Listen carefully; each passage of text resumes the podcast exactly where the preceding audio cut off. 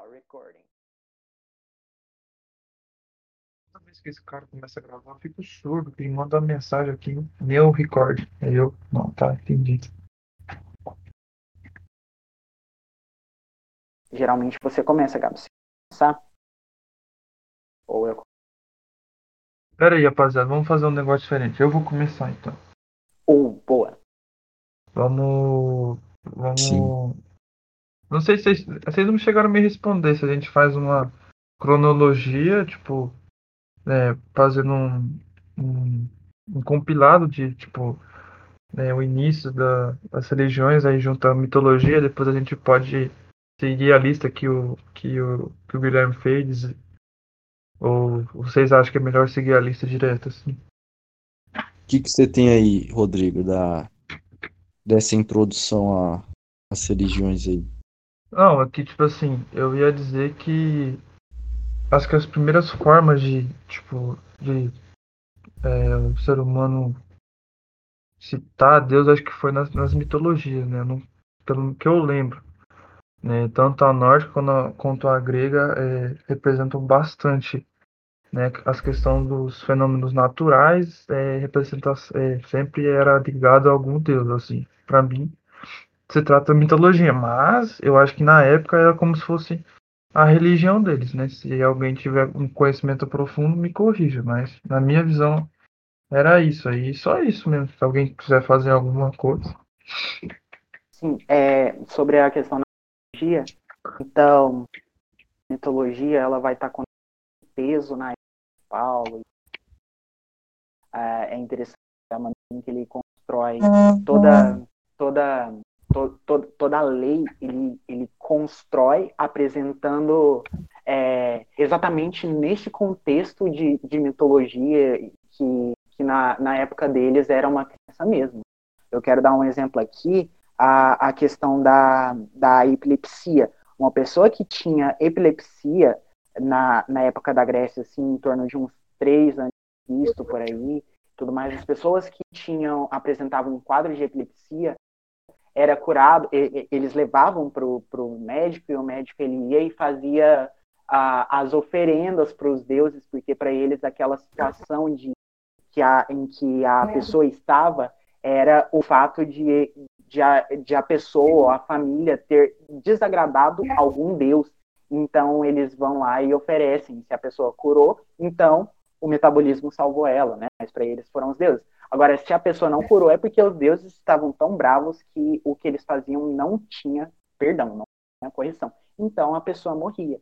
Então, é, nesse tipo de coisa em que a, a religião, é, a religião, a mitologia e tudo mais, ela vem surgindo num contexto de tolerância e intolerância.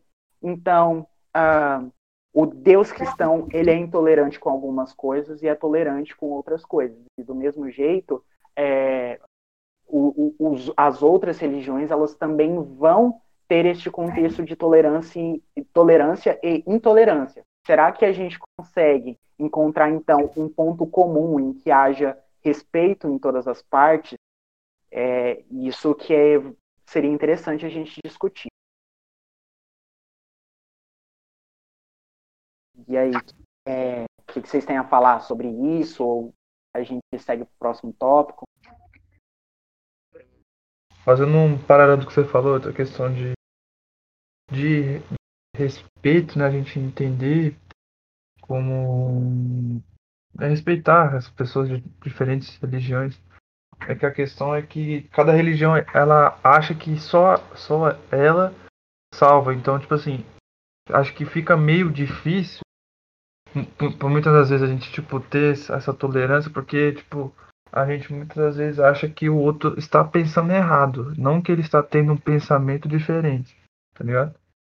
Não sei se faz sentido o que eu falei, mas o que eu vejo é isso, que a gente tipo tenta impor, né, de uma forma errada, né, os, os, os nossos costumes, é, questão moral e tudo mais ao, a alguém que já tem, tá ligado? Porque a, a gente tem convicção que tipo isso que a gente tem como forma de pensamento, filosofia de vida é certo, o que ele tem tá errado. Eu acho que ocorre esse conflito porque a gente não entende que cada um pensa de um jeito e a gente pode até intercalar, comentando os assuntos de forma, tipo assim, não de, de doutrinar, mas, sabe, quem convence é o Espírito Santo.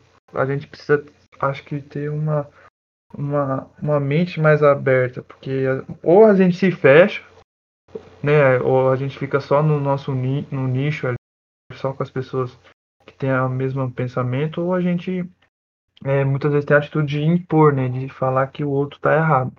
E não tem um diálogo, tipo, de amor, assim, tipo, normal, só conversando como se fosse debatendo ideias, trocando ideias, sabe?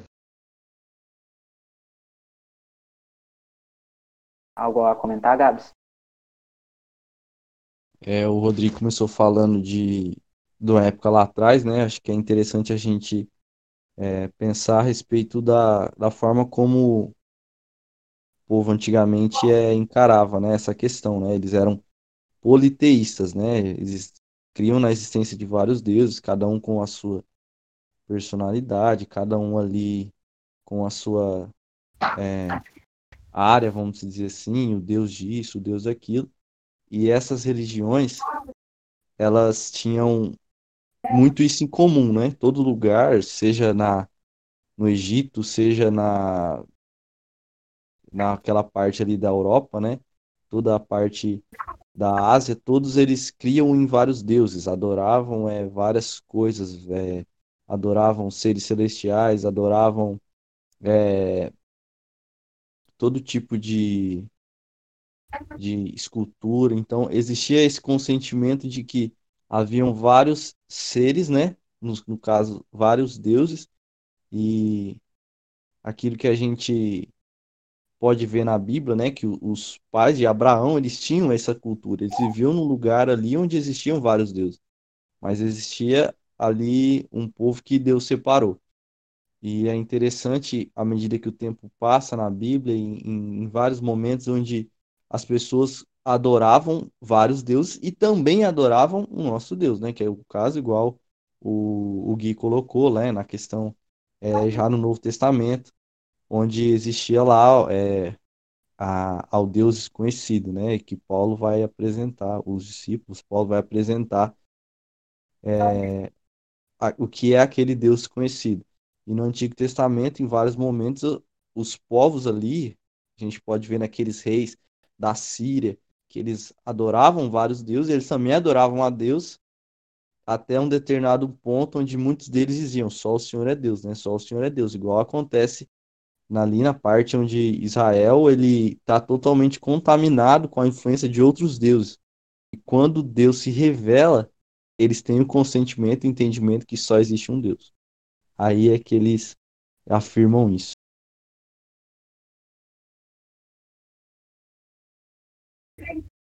Vamos entrar com o tópico do zelo de Deus? Bem, eu quero deixar com vocês Êxodo capítulo 34, versículo 14. Diz o seguinte: Porque vocês não devem adorar outro Deus, pois o nome do Senhor é zeloso. Sim, ele é Deus zeloso. E eu quero saber de vocês o que é zelo de Deus para vocês.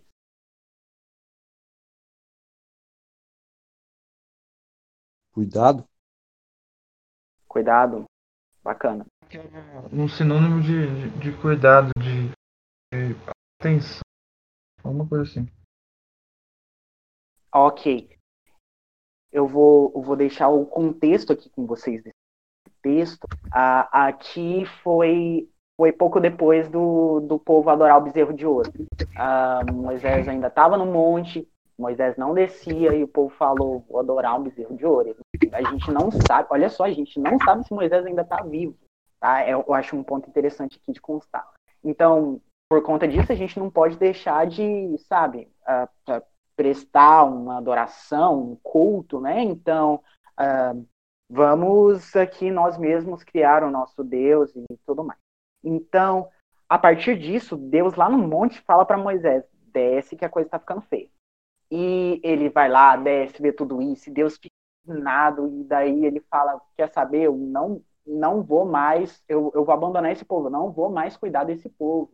E Moisés fala: olha, o que as pessoas das outras nações vão pensar de você, Moisés falando para Deus, o que a, a pessoa das outras nações vão pensar de você se você libertar esse povo do Egito só para deixar todo mundo morrendo aí, entendeu? Então, a, a Moisés ele atua aí em, uma, em um estado perfeito, em estado perfeito de intercessão, é um, um estado de, de um verdadeiro profeta que intercede para aqueles que não têm acesso à palavra de Deus.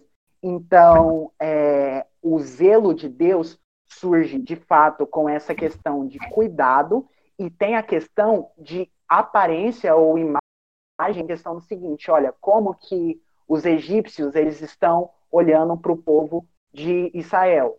Isso, isso vai ser manifestado pelo zelo de Deus. Então, por isso, as leis que ele coloca é, são construídas da forma que são construídas. Então, além de, se além de serem leis, elas também são um estilo de vida para aquelas pessoas, porque aonde quer que eles passassem, as pessoas daquele lugar reconheceriam Deus por causa do zelo que ele tem para aquele povo.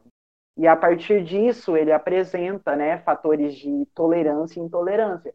Por exemplo, é, ele, é, ele to tolerou escravidão, e embora a, o estilo de escravidão que acontecesse daquele povo seja diferente de vários outros povos, e a, a, daquele ponto ele já, ele já não estava tolerando vários casamentos, mas depois disso ainda começou a, a, acontecer várias e várias vezes ao longo da Bíblia, né? ou seja, um casamento com várias pessoas.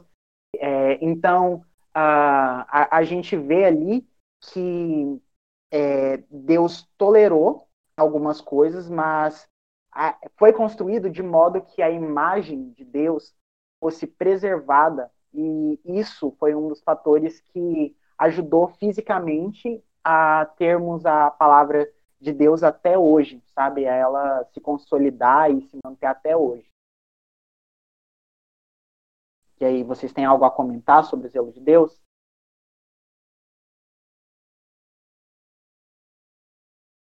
Rodrigo. Essa questão de, de ser tolerante é, é, é, vem bastante na minha cabeça porque quando a gente reflete para si mesmo quem a gente é, tipo, a gente vê, cara do céu, só Deus mesmo para tolerar quem a gente é. Pai, às vezes nem, nem eu, nem eu consigo chutar. Tipo, tem dia que eu falo, mano, sai de mim, velho. Eu sai de mim, sabe? Nossa, mano, sai, sai daqui. Porque a gente acaba se conformando com as coisas e a gente acaba né, não, não deixando Deus se manifestar e a, a, gente chega nesse ponto aí, o povo de Israel começa a fazer cagada, né? Começa a, a inventar novos deuses e tudo mais, então, mas o zelo de Deus é, eu pelo menos eu tenho uma, uma, uma percepção de, disso bem, bem explícito na minha cabeça. Eu acho interessante essa parte que você destacou, né, a respeito é, do zelo de Deus e, e a forma como ele separou seu povo.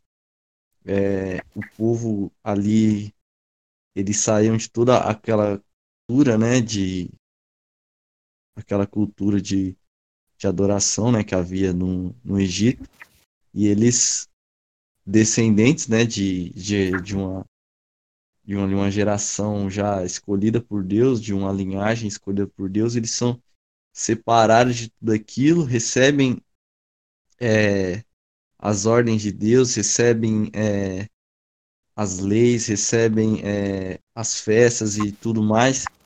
E eu não me lembro qual é o ponto na Bíblia, mas é, é alguém que fala é que nação que tem que tem um Deus assim, que nação que tem leis justas como como essa, que nação que tem estatutos como esse. Só realmente um Deus verdadeiro é que poderia fazer todas essas coisas, um Deus que realmente ama o seu povo, que escolheu, que separou, e esse, essa parte do zelo me chama bastante atenção. E tanto que é, tem a, as traduções né, na Bíblia, eu sempre fico trocando para ver é, um outro tipo de interpretação né, dos textos e tudo mais. E essa parte fala: Não adorem nenhum outro Deus, pois eu, Senhor, me chamo Deus exigente. Nessa, em uma outra versão da Bíblia, ele fala que Deus também tem essa, essa exigência, né? Já que vocês são um povo separado, vocês são um povo eleito, então é, é necessário que vocês deixem de lado todas essas colunas de Baal, as, as postes né, da deusa Será, que eles falam, e deixando para trás os, os, altares, né, aquilo que a gente entende como nova criatura depois.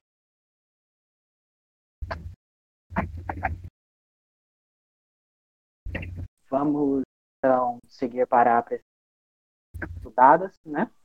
É, é, eu acredito que o, o, meu vai ficar. Eu, eu, eu sugiro que, que, o meu tópico, que é o Islã, por último, porque é a religião mais recente. Eu acho interessante passar da, da religião antiga para mim. No então, caso, seria assim. Gabriel, então, porque tipo, a dele tem mais contexto, tem muito mais o que falar. Eu tô ouvindo então, Gui, Gabriel? bem baixinho, Gui. Tô ouvindo eu você muito baixinho. Vou pegar um fone aqui, peraí. Pera aí, rapaziada, vou no banheiro rapidão então.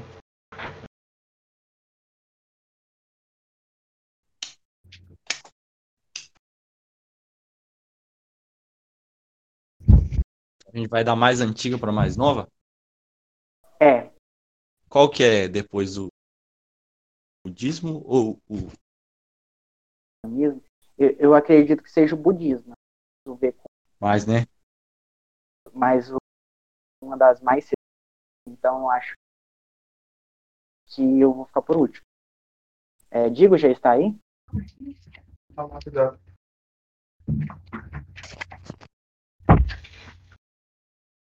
Fala aí, Gui, fala aí de novo.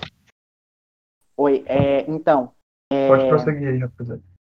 Digo, a é, sua religião é de mais ou menos que época, que, que data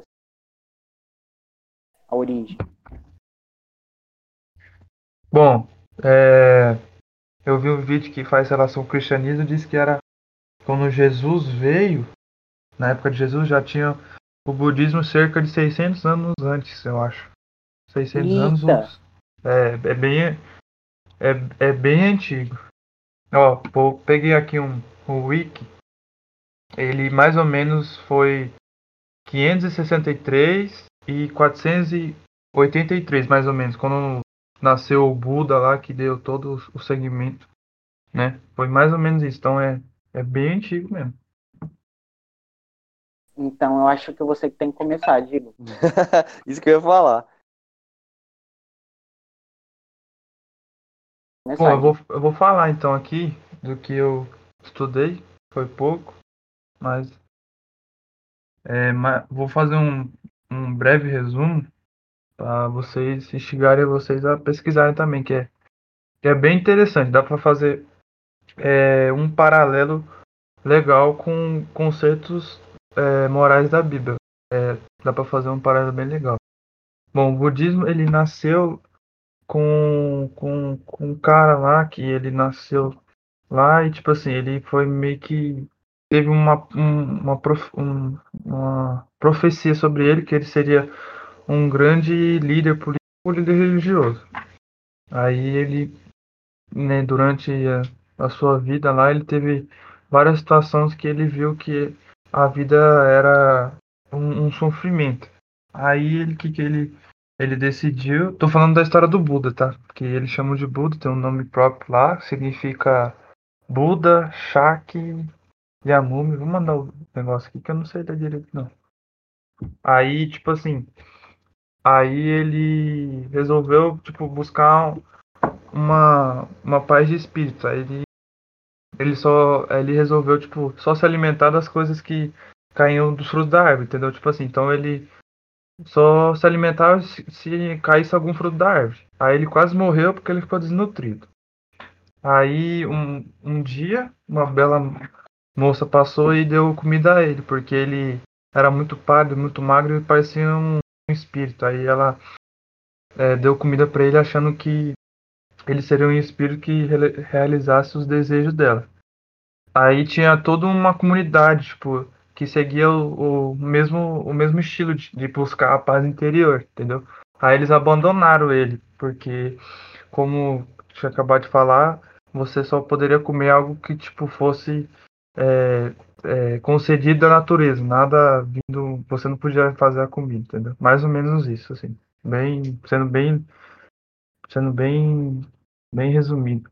Aí ele foi por um, por uma, por uma, por uma árvore e ele é, entrou ali meio que num, na meditação, que o budismo, a principal coisa é a meditação, é a paz interior, como eu falei é, fala que é uma religião, mas não é uma religião que conta, tipo, que tem algum Deus, sabe? Tipo, a religião é pautada em, em si mesmo. Não sei se estaria certo, mas a paz de espírito que tem dentro de você é tipo como se fosse a religião, entendeu?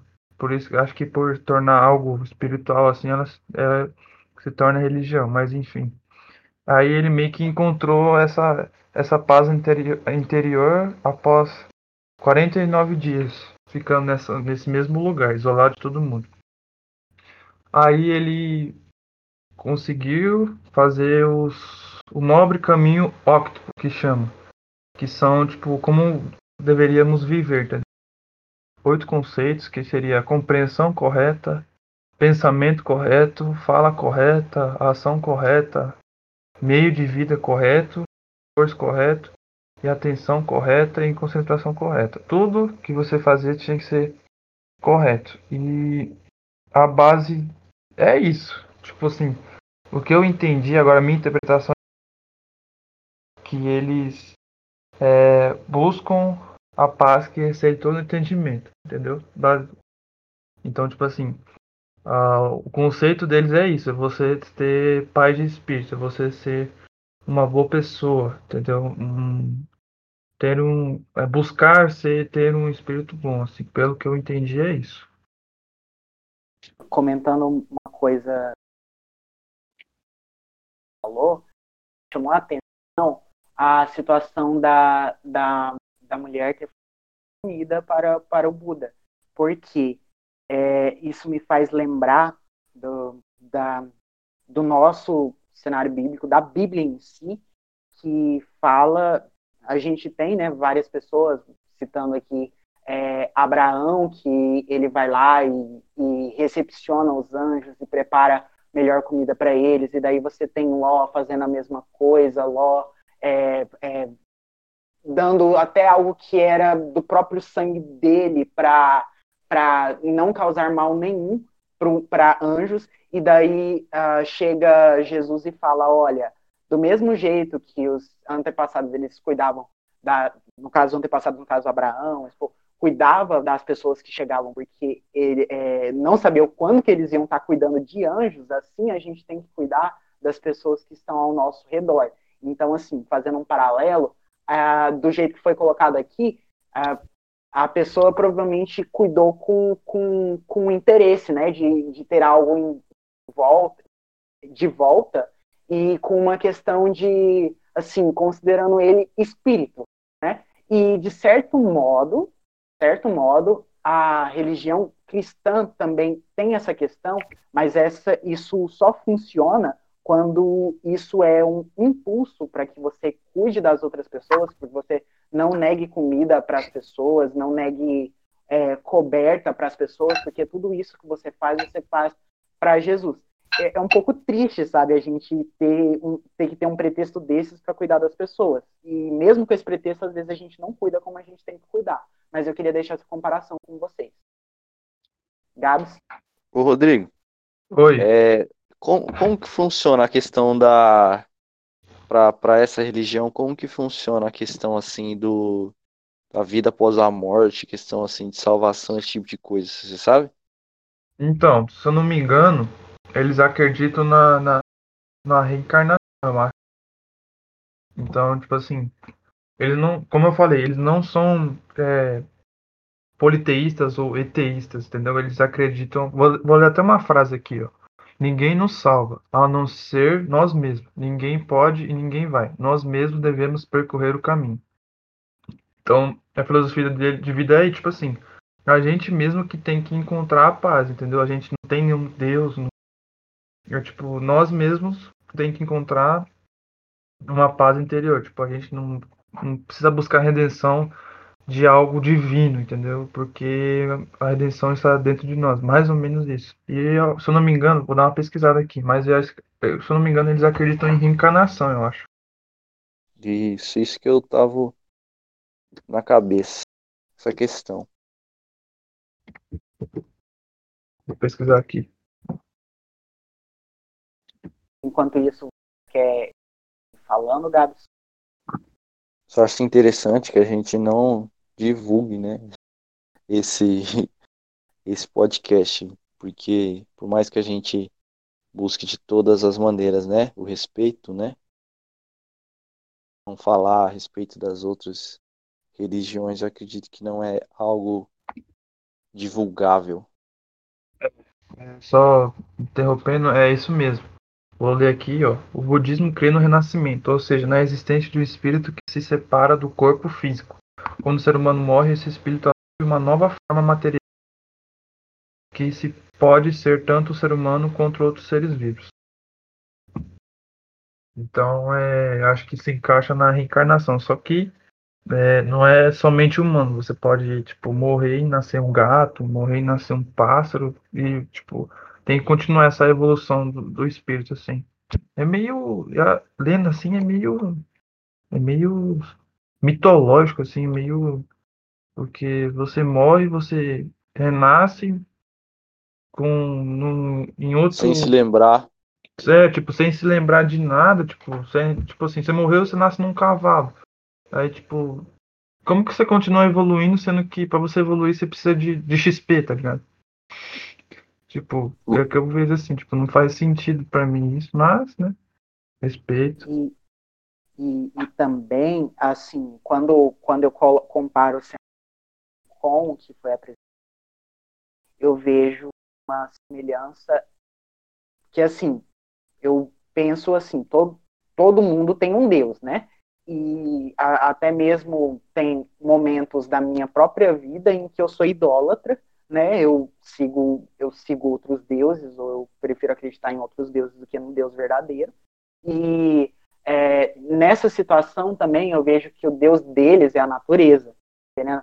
porque a, eles vivem o tempo todo com aquilo que a natureza tem e mesmo após a morte eles são devolvidos para a natureza em forma de um ciclo, como da água e tudo mais. Na Bíblia, o que mais se parece dos que eu conheço, deuses que Deus é, repudia, que Deus não tolera, é a deusa Será, que seria a mais parecida com o que é retratado na Bíblia com o, o, é, esses deuses, né? Que a deusa Será está relacionada com a questão da árvore, do, do, dos lugares altos e tudo mais, da, da natureza em si, ela que está mais próxima, então, que foi apresentado. Só para finalizar, o, o, o, o estado de, de espírito, assim, quando você encontra paz, é chamado de, de Nirvana. Então, tipo, o Buda. É, como? Primeiro... Eu não entendi, Rodrigo. Nirvana, da banda Nir, Nirvana. Lembra? Pode crer, eu escutei, escutei agora. Aí, tipo assim, o Buda, o primeiro Buda, ele, ele, tipo, depois dos 49 dias, ele entrou nesse estado, né? Aí ele encontrou, essa, tipo, essa paz, assim, aí ele fez os, os octopus que eu falei lá, que tipo é o que mais faz sentido para mim, que é você fazer as coisas corretas. Ele cita a questão de que o, o nosso cérebro ele ele faz muitas coisas em forma de, de recompensa. Por isso que a gente muitas vezes se frustra. Ele faz esse paralelo. Aí quando você entende que você faz aquilo não porque você vai receber, mas porque você quer fazer, aí isso muda. É mais uma. Eu, eu consideraria, na minha opinião, mais uma um estilo de vida do que uma religião em si. Eu acho que religião. Filosofia, né? É, filosofia, então, tudo mais. Eu, eu sendo leigo, assim, me consideraria uma filosofia, um estilo de vida, assim. Não, porque, é, como o Gui falou, eles adotam como um deus, assim, a natureza, porque eles se alimentam de, de tudo que a natureza, né, oferece, e depois que eles morrem, o espírito, né, vai para algo natural, seja humano ou, ou seja animal. Tipo assim, então, tipo, é uma constante, você nunca vai morrer, entendeu? Você morre só a carne, mas o espírito sempre está vivo, até que eles entrem nesse estado de nirvana. Tipo, é, é meio que eterno, porque até você encontrar cada um, eu creio que cada um deve ter um, um ciclo, né? Tipo, Uhum. é meio, é meio diferente assim, mas eu acho que dá para aplicar bastante. Pelo menos o, o oito caminho lá, o caminho octuplo lá, acho que dá para aplicar, que é você ser reto, né? Você ser correto, ser justo. Acho que dá para fazer um paralelo legal com a Bíblia e com os, com os princípios pregados por Jesus. Uma Deixa coisa eu que eu uma coisa. Fala. Fala, Gabs. Não vai você que eu já vou jogar outra coisa. Tá. É, é só para perguntar, você viu em que lugar que ele atingiu esse Nirvana? Se foi um. Em que lugar? Eles especificaram se era alguma coisa? Não, ele vivia num templo, né? Como eu disse, em um templo dos monges lá, ele tinha uma comunidade, entendeu?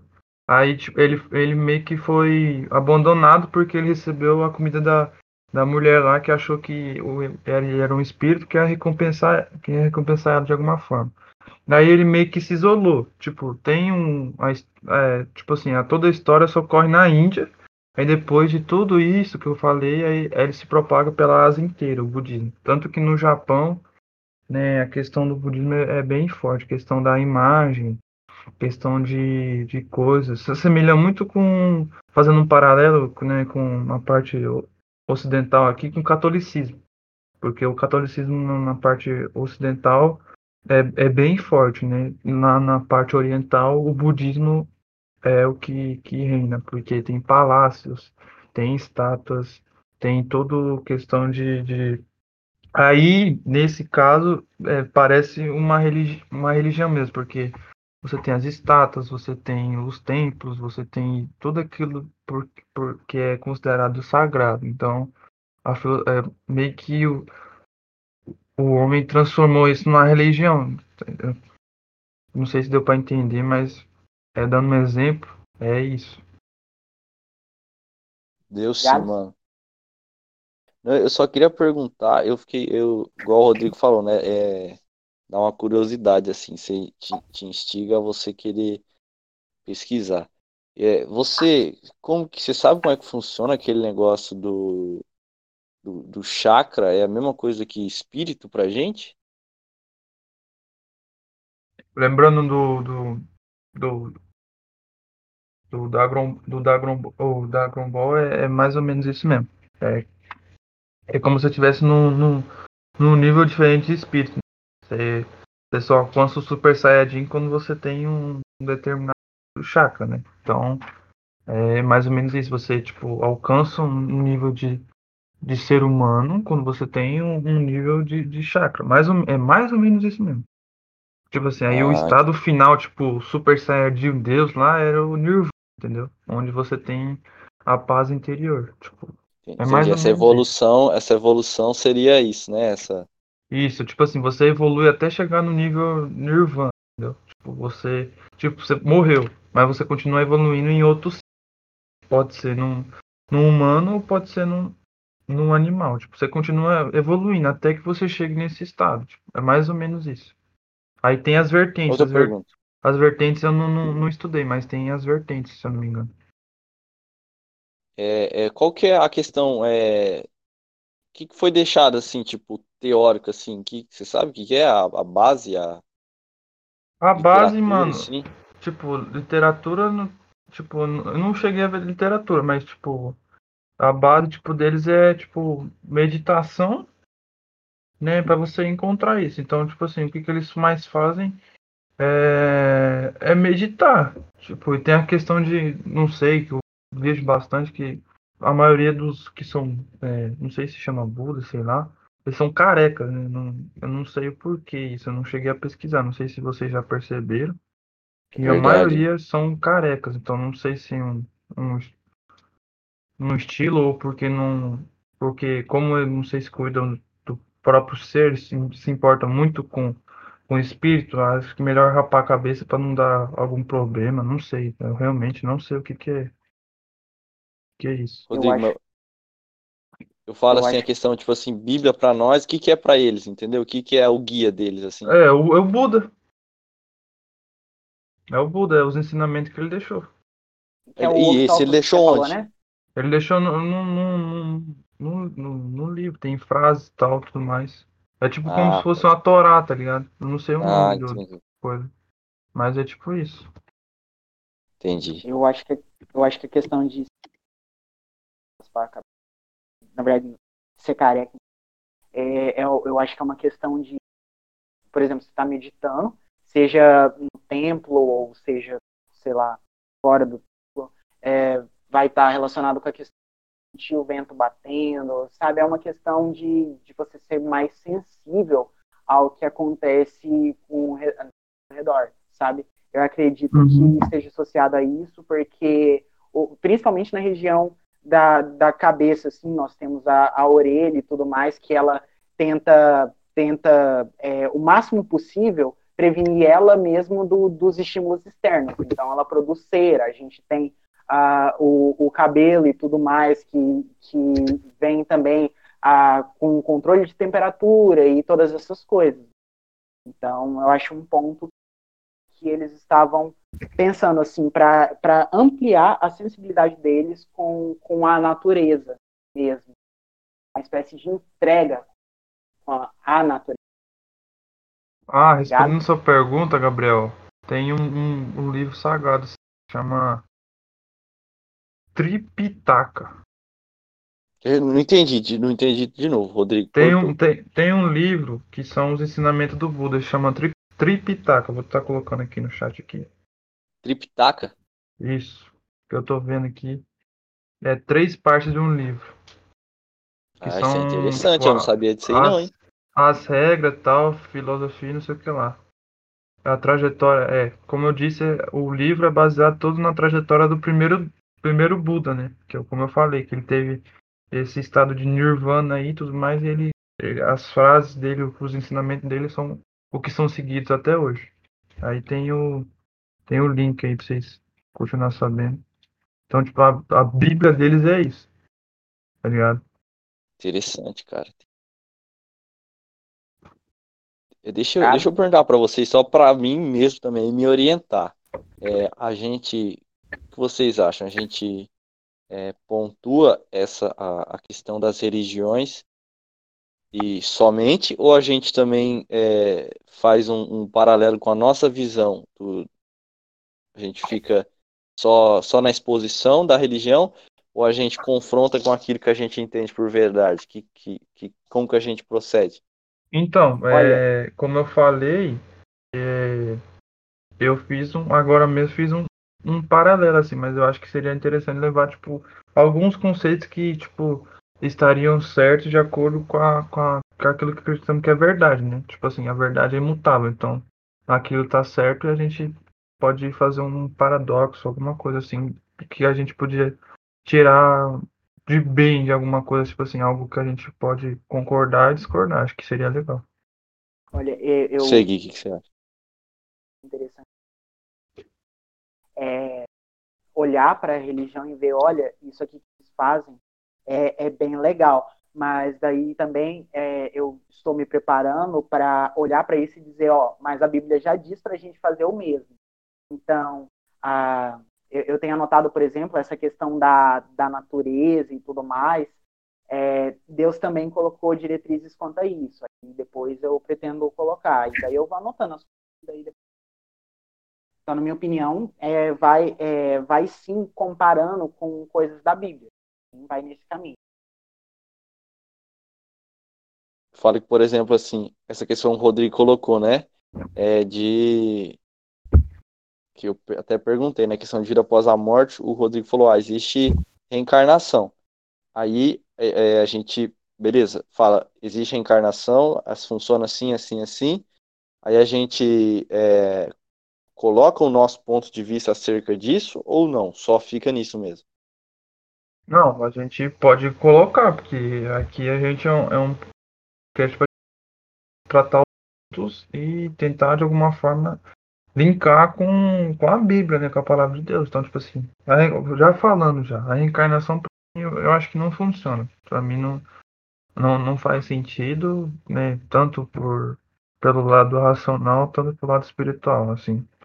Por tornar a verdade que vida após a morte é aquilo que é escrito na Bíblia, não faz sentido. E na minha concepção de humano também não faz sentido, porque se você estaria evoluindo espiritualmente, você teria lembranças do que você passou, entendeu? Você teria XP. E, tipo, você tendo lembrança de humano num corpo cavalo, não, não, acho que não funcionaria muito bem. Não sei se é assim, entendeu? Se funciona, assim, não, não aprofundei muito. Assim, tô sendo bem leigo, assim. Vamos até fechar esse podcast, porque vai que a gente tá falando alguma besteira aqui. Mas, é. é. mas eu acho que, tipo, se funcionar desse jeito que eu tô pensando, não funcionaria, porque você guardaria as experiências de um humano num corpo de cavalo, entendeu? Tipo, não, acho que não, não daria certo, assim. É, eu falo porque eu acho interessante que a gente não apenas é, coloquemos exposições, mas que a gente cheguemos a determinadas conclusões. Por isso que eu falei, né, no começo, que acho que nem interessante a gente gravar isso. Lógico, para nós tudo bem, né, mas divulgação não, não acho interessante. Mas é, né, igual essa questão mesmo da, da reencarnação e tudo mais. É estranho, né? Você pensar no nascimento de um ser humano novo, totalmente zerado, ou somos apenas vidas de pessoas que já viveram, estão tentando melhorar, só que de repente você se converte a outra religião, aí, e aí, aí fica meio estranho. Isso aí. É, isso aí é, é uma coisa que está associado para o Sherry, está associado a uma memória da Terra. E quando, quando eu penso assim, da Terra, ou seja, a, a, o nosso corpo se vai, mas a Terra lembra da gente, traz a gente de volta. É, é, e assim, em relação a isso, Deus também apresenta um cuidado, ou um cuidado, no caso, uma memória que a Terra tem, por exemplo, quando tem situação de violência, quando tem a primeira situação de violência que teve, a Terra, a Terra memorizou aquela situação de violência, foi Caim matando Abel, e o sangue de Abel é, é, foi pela Terra de modo que ela se tornou infrutífera. Então, assim, a, a terra ela se lembrou do que aconteceu de modo que Caim teve que ir para outro lugar. E a mesma coisa vai acontecendo várias e várias vezes, do mesmo jeito que, que no Novo Testamento Deus fala que vai vomitar as pessoas, no Velho Testamento, no Antigo Testamento, é, Deus fala que a terra vai vomitar as pessoas que, que são violentas e tudo mais.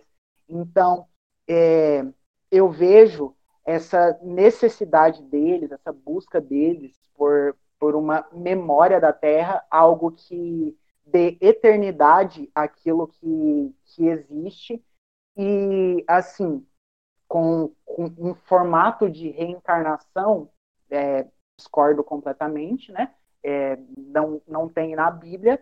Agora, assim, eu consigo ver a Bíblia também abordando coisas sobre isso, sabe? De uma maneira bem interessante. Ou seja, olha, eu é, tenho que cuidar da terra em que eu estou, eu não posso visitar, eu, é, eu tenho que fazer, por exemplo, uma rotação de cultura para melhorar a nutrição da terra, eu tenho que deixar um tempo ela lá sem mexer, isso eram todas coisas ditas para o povo, é, pro povo hebreu.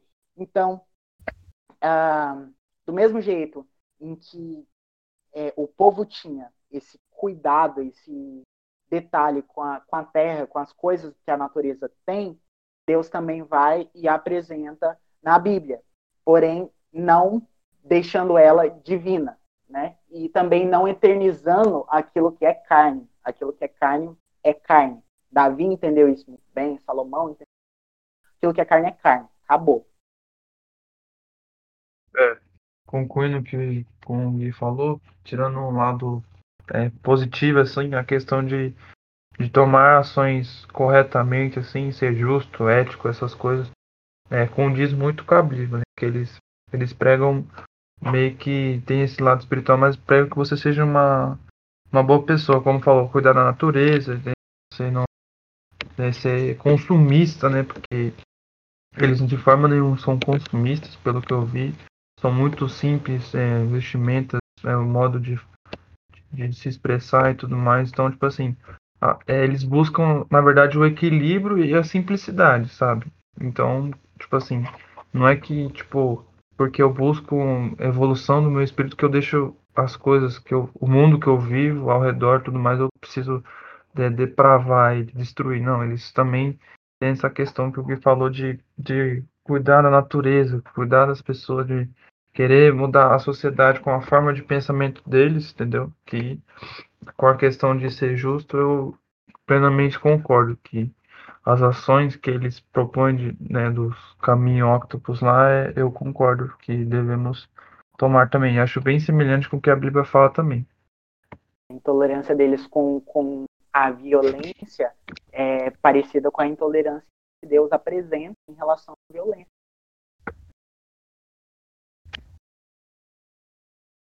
Sempre que eu lembro desse desse desse de que nós estamos falando, né? Eu lembro assim que tem gente que fala, ah, é, numa vida passada deve ter sido uma pessoa muito ruim, porque agora eu tô meio que pagando, né? Será que tem isso mesmo? Tipo, acreditar que algo ruim aconteça numa vida presente está relacionado com algo que a vida passada fez? A, a Bíblia ela é oposta a isso. É, ela traz isso em termos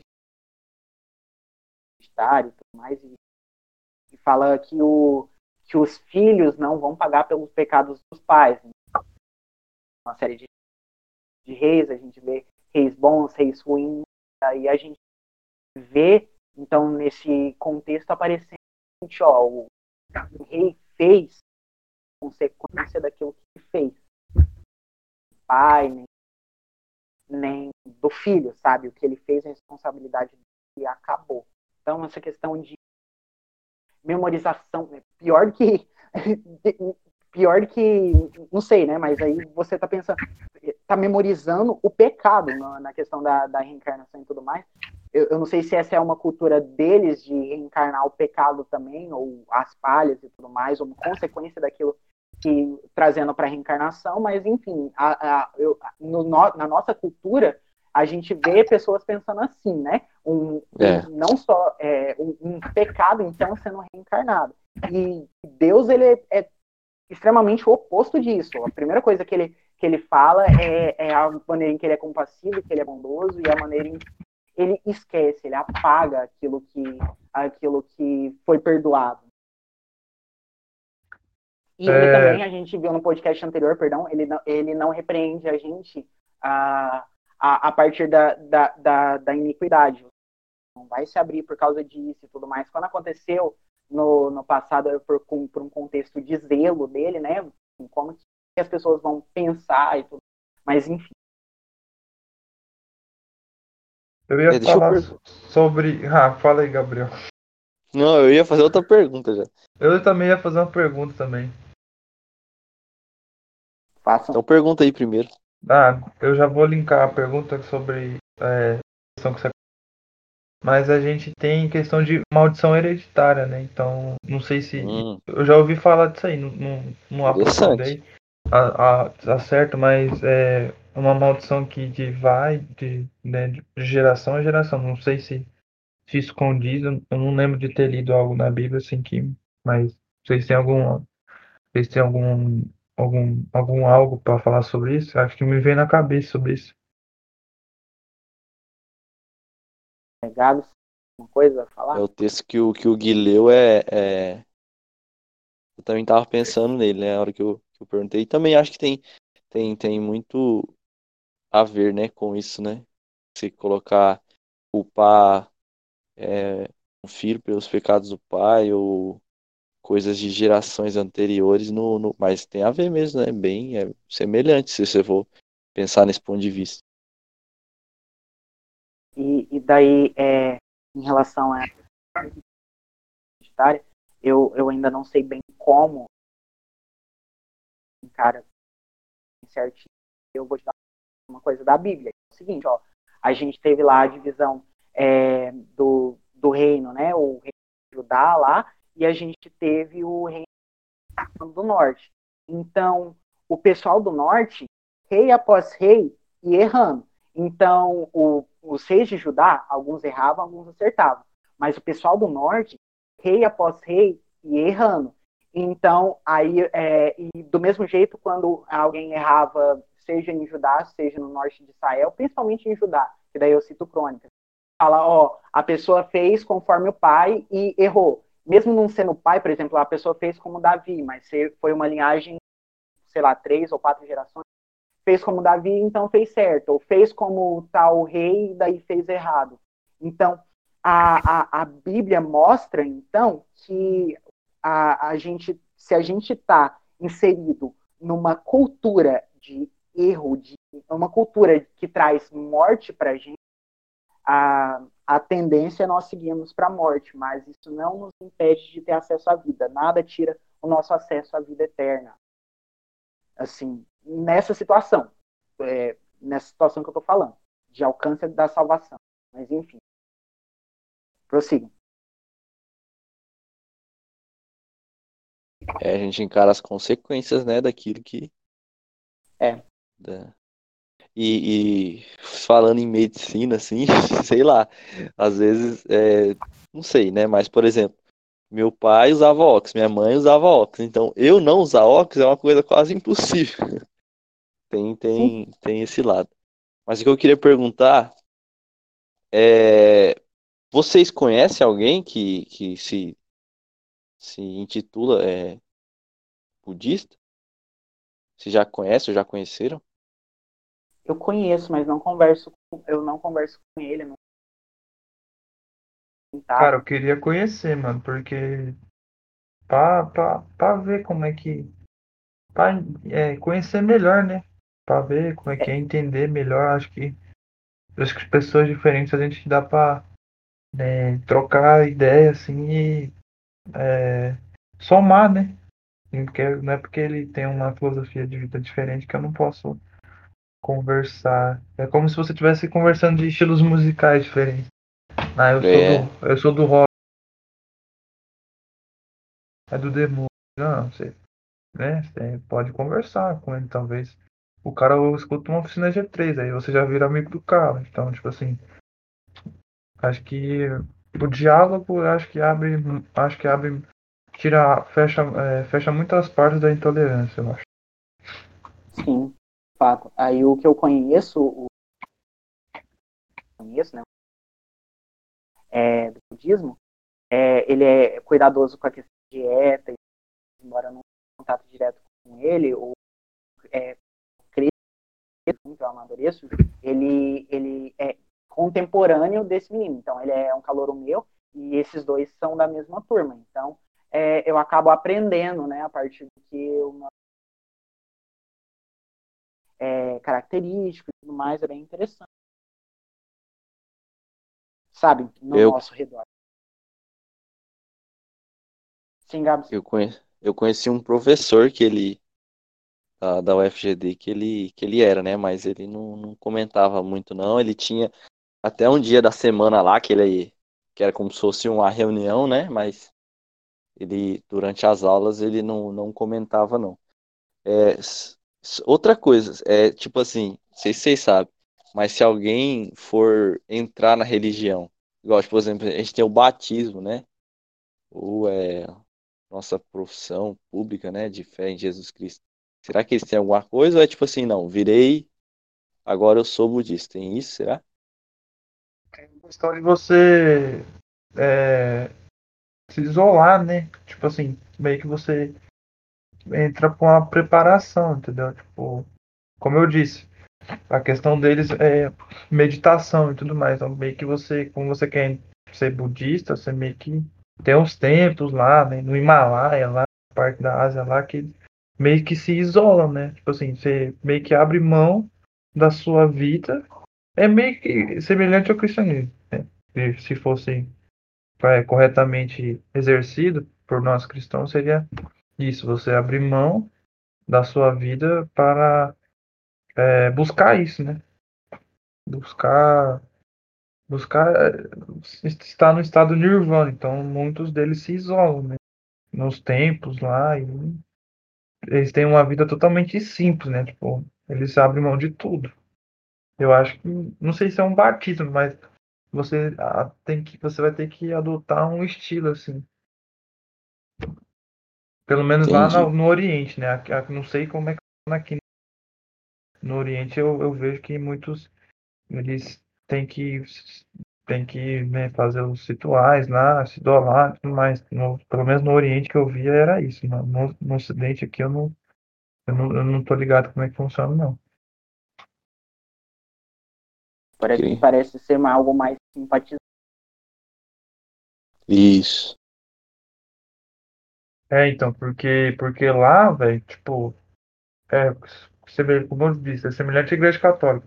Tipo, aqui a igreja católica tem muitas coisas aqui, né? Muitas coisas históricas, não sei o que lá. Lá é, é como se fosse a igreja católica. Tem templo, tem estátuas, é, tipo, é, o santuário, tudo muito lindo, é incenso, é, tipo, tem toda uma questão estética também, só que não é para eles, é pro para estátua, tá ligado? Eles são muito simples, os vestimentos são simples, eles parecem ser pessoas normais assim, só que eles eles buscam só o lado espiritual, tá ligado? O que para eles importa. Muito interessante.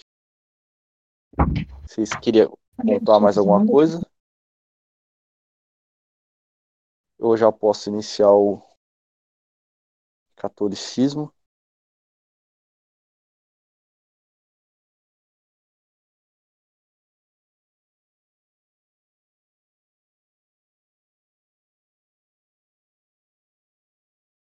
Som.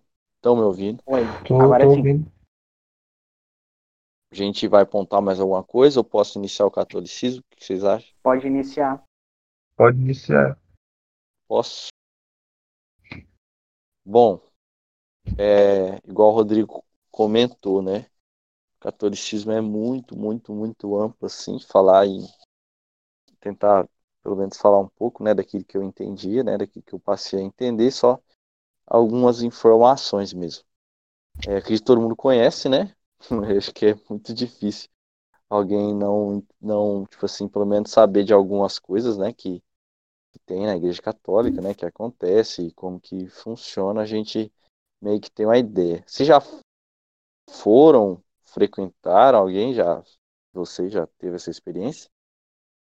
Eu já fui. Eu já, já. fui. Cara, eu só tive contato em casamento, para dizer é, a verdade. Também. Eu só fui em casamento só em casamento. E, bem, catolicismo, né? É a, a entendimento, assim, né? É, da palavra seria meio que universal, né? Universal, reino de Deus. O significado da palavra, né? Catolicismo. E, bom, é a igreja que tem, né? Há pouco mais de dois mil anos, né? É a igreja que a gente entende como aquela que foi a primeira, né, que, que depois de que dos ensinamentos, né, de Cristo e tudo mais, que surgiu realmente essa denominação. E bom, o texto que a Igreja Católica é, se baseia, né, é o de Mateus 16, 13. Deixa eu abrir. Mateus 16, 13. Que é quando Jesus ele chega né, na Cesareia de Felipe e ele pergunta para os discípulos, né? Quem, quem as pessoas dizem que eu sou, né? Eles falam, um é João Batista, outro é Elias, o outro é Jeremias, alguns profetas. Mas ele pergunta, e vocês, quem vocês dizem que eu sou, né? Então, Simão, né, o Sirineu, lembrando que o nome dele era Simão Sirineu. Pedro foi o nome que veio depois, né? Ele diz: Tu és Cristo, filho de Deus vivo. Jesus ele responde: Bem-aventurado é tu, né? Simão Barjonas. Falei errado. Simão Barjonas, porque não foi carne e sangue que revelaram a ti, mas meu Pai que estás no céu. E também eu digo que tu és Pedro, e sobre essa pedra edificarei a minha igreja, e as portas do inferno não prevalecerão contra ela. Então esse texto é, eles definem então Pedro como sendo ali o, o primeiro, né, daqueles que depois seriam é, intitulados os papas, né, os representantes de Cristo aqui na Terra. Então os papas eles são, segundo a Igreja Católica, aqueles que são os representantes realmente, não só fisicamente, mas a respeito de palavras e tudo mais. Então, qual que é a fonte de autoridade da Igreja Católica? É, eles entendem que a Bíblia é uma dessas fontes de autoridades, assim como nós, nós entendemos que seria o só escritura, né? Só escritura. Eles não entendem da mesma forma. Eles entendem que a Bíblia é um dos três tipos de fonte de autoridade que tem. Eles declaram que a Bíblia ela é uma fonte confiável, plena, igual a gente entende. Porém, ela não é completa. Então, por isso que eles introduzem mais duas questões, que uma é a tradição, né? Ou seja, a Igreja Católica, a instituição, ela simboliza é, realmente a vontade de Deus. Então, é tradição e magistério, né? Que é o papado e tudo mais. Toda aquela organização é aquilo que é o, o, real o real, vamos dizer assim, evangelho. Então, o magistério, papado, ele funciona mais ou menos assim. O papa, ele é ele é, vamos dizer assim, eles usam a palavra, deixa eu tentar lembrar aqui, ele é infalível. O papa ele é infalível. Então, a palavra do papa, ela conta como novas ordenanças, entendeu? Tem a Bíblia. Mas daí o papa, quando ele está sentado na cadeira que tem escrito lá é, é, tem as palavras lá, esqueci, é tudo em latim. E quando o Papa faz um pronunciamento, aquilo se torna um novo dogma, entendeu? Então, eles. Vocês estão ouvindo? Sim, sim, estamos. Quando ele está sentado, que às vezes o meu corte daí dá um. Eu esqueço. Então, quando o Papa ele, ele se pronuncia, vai entrar ali como um novo um novo dogma da igreja, aquele lá é infalível, aquilo lá ele não é, é vamos dizer assim, ele tem que ser respeitado, entendeu? É, é uma lei, realmente. Então, o que, que são os padres? Os padres são os sacerdotes. Da mesma forma que existia no Antigo Testamento, né? Os padres são aqueles que eles ministram né, a ceia e, caso, né, a, a hoste e tudo mais, que seria a mesma coisa que era o sacrifício. Então, os padres, como sacerdotes, eles têm o, o, o poder, vamos dizer assim, de fazer essa mediação, entendeu? Então, os padres, eles são os mediadores. O, padre, o Papa é, é a representação né, de Cristo na, na Terra e os padres, eles são os sacerdotes. Então, quando está sendo ministrado ali a, a ceia, ou é a ceia, né? Que também é ceia para eles no caso ali da, da, das missas, é como se Cristo fosse realmente incorporado ali, né, de forma natural mesmo, carnal, e aquele fosse o sacrifício. Tanto que quando eles terminam, aquele, aqueles, os coisas ali utilizadas, né, eles são guardadas, eles não podem ser manuseadas de qualquer forma. Então, a igreja, ela foi se organizando, né, conforme o tempo, e existia um tempo onde existia a, a Igreja Católica, vamos dizer assim, essa universal, né? E depois ocorreu o Cisma do Oriente, lá em 1054, que foi quando é, a Igreja se dividiu, a Igreja Católica se dividiu. Isso antes da Reforma, que foi a Igreja de Roma, né? E a Igreja de Constantinopla, né? Constantinopla de Constantino. E daí depois houve a reforma protestante, os cristãos protestantes foram excomungados da Igreja Católica. Excomungar é quando você é excluído. E daí eles formularam né, os decretos ali, formularam o que, que seria é, a Igreja Católica, a mais comum que a gente conhece, né, a Igreja Católica Apostólica de Roma, né, a romana, não a, é, a de Constantinopla. E daí houve um concílio e eles disseram é, nesse concílio, que é o concílio de Trento, seja maldito aquele que disser que a salvação provém somente da fé. E, e eles colocaram que a Vulgata latina seria a única Bíblia verdadeira. A Bíblia traduzida, né? Aquela do latim, na versão Vulgata seria a única versão verdadeira. E daí eles colocaram ali os sete livros que para nós né, são considerados livros apócrifos. E foi definido sete sacramentos: batismo, confissão, auricular, né? Aquela que o padre ouve os pecados e daí ele fala, né, o, a penitência, aquilo ali tudo mais.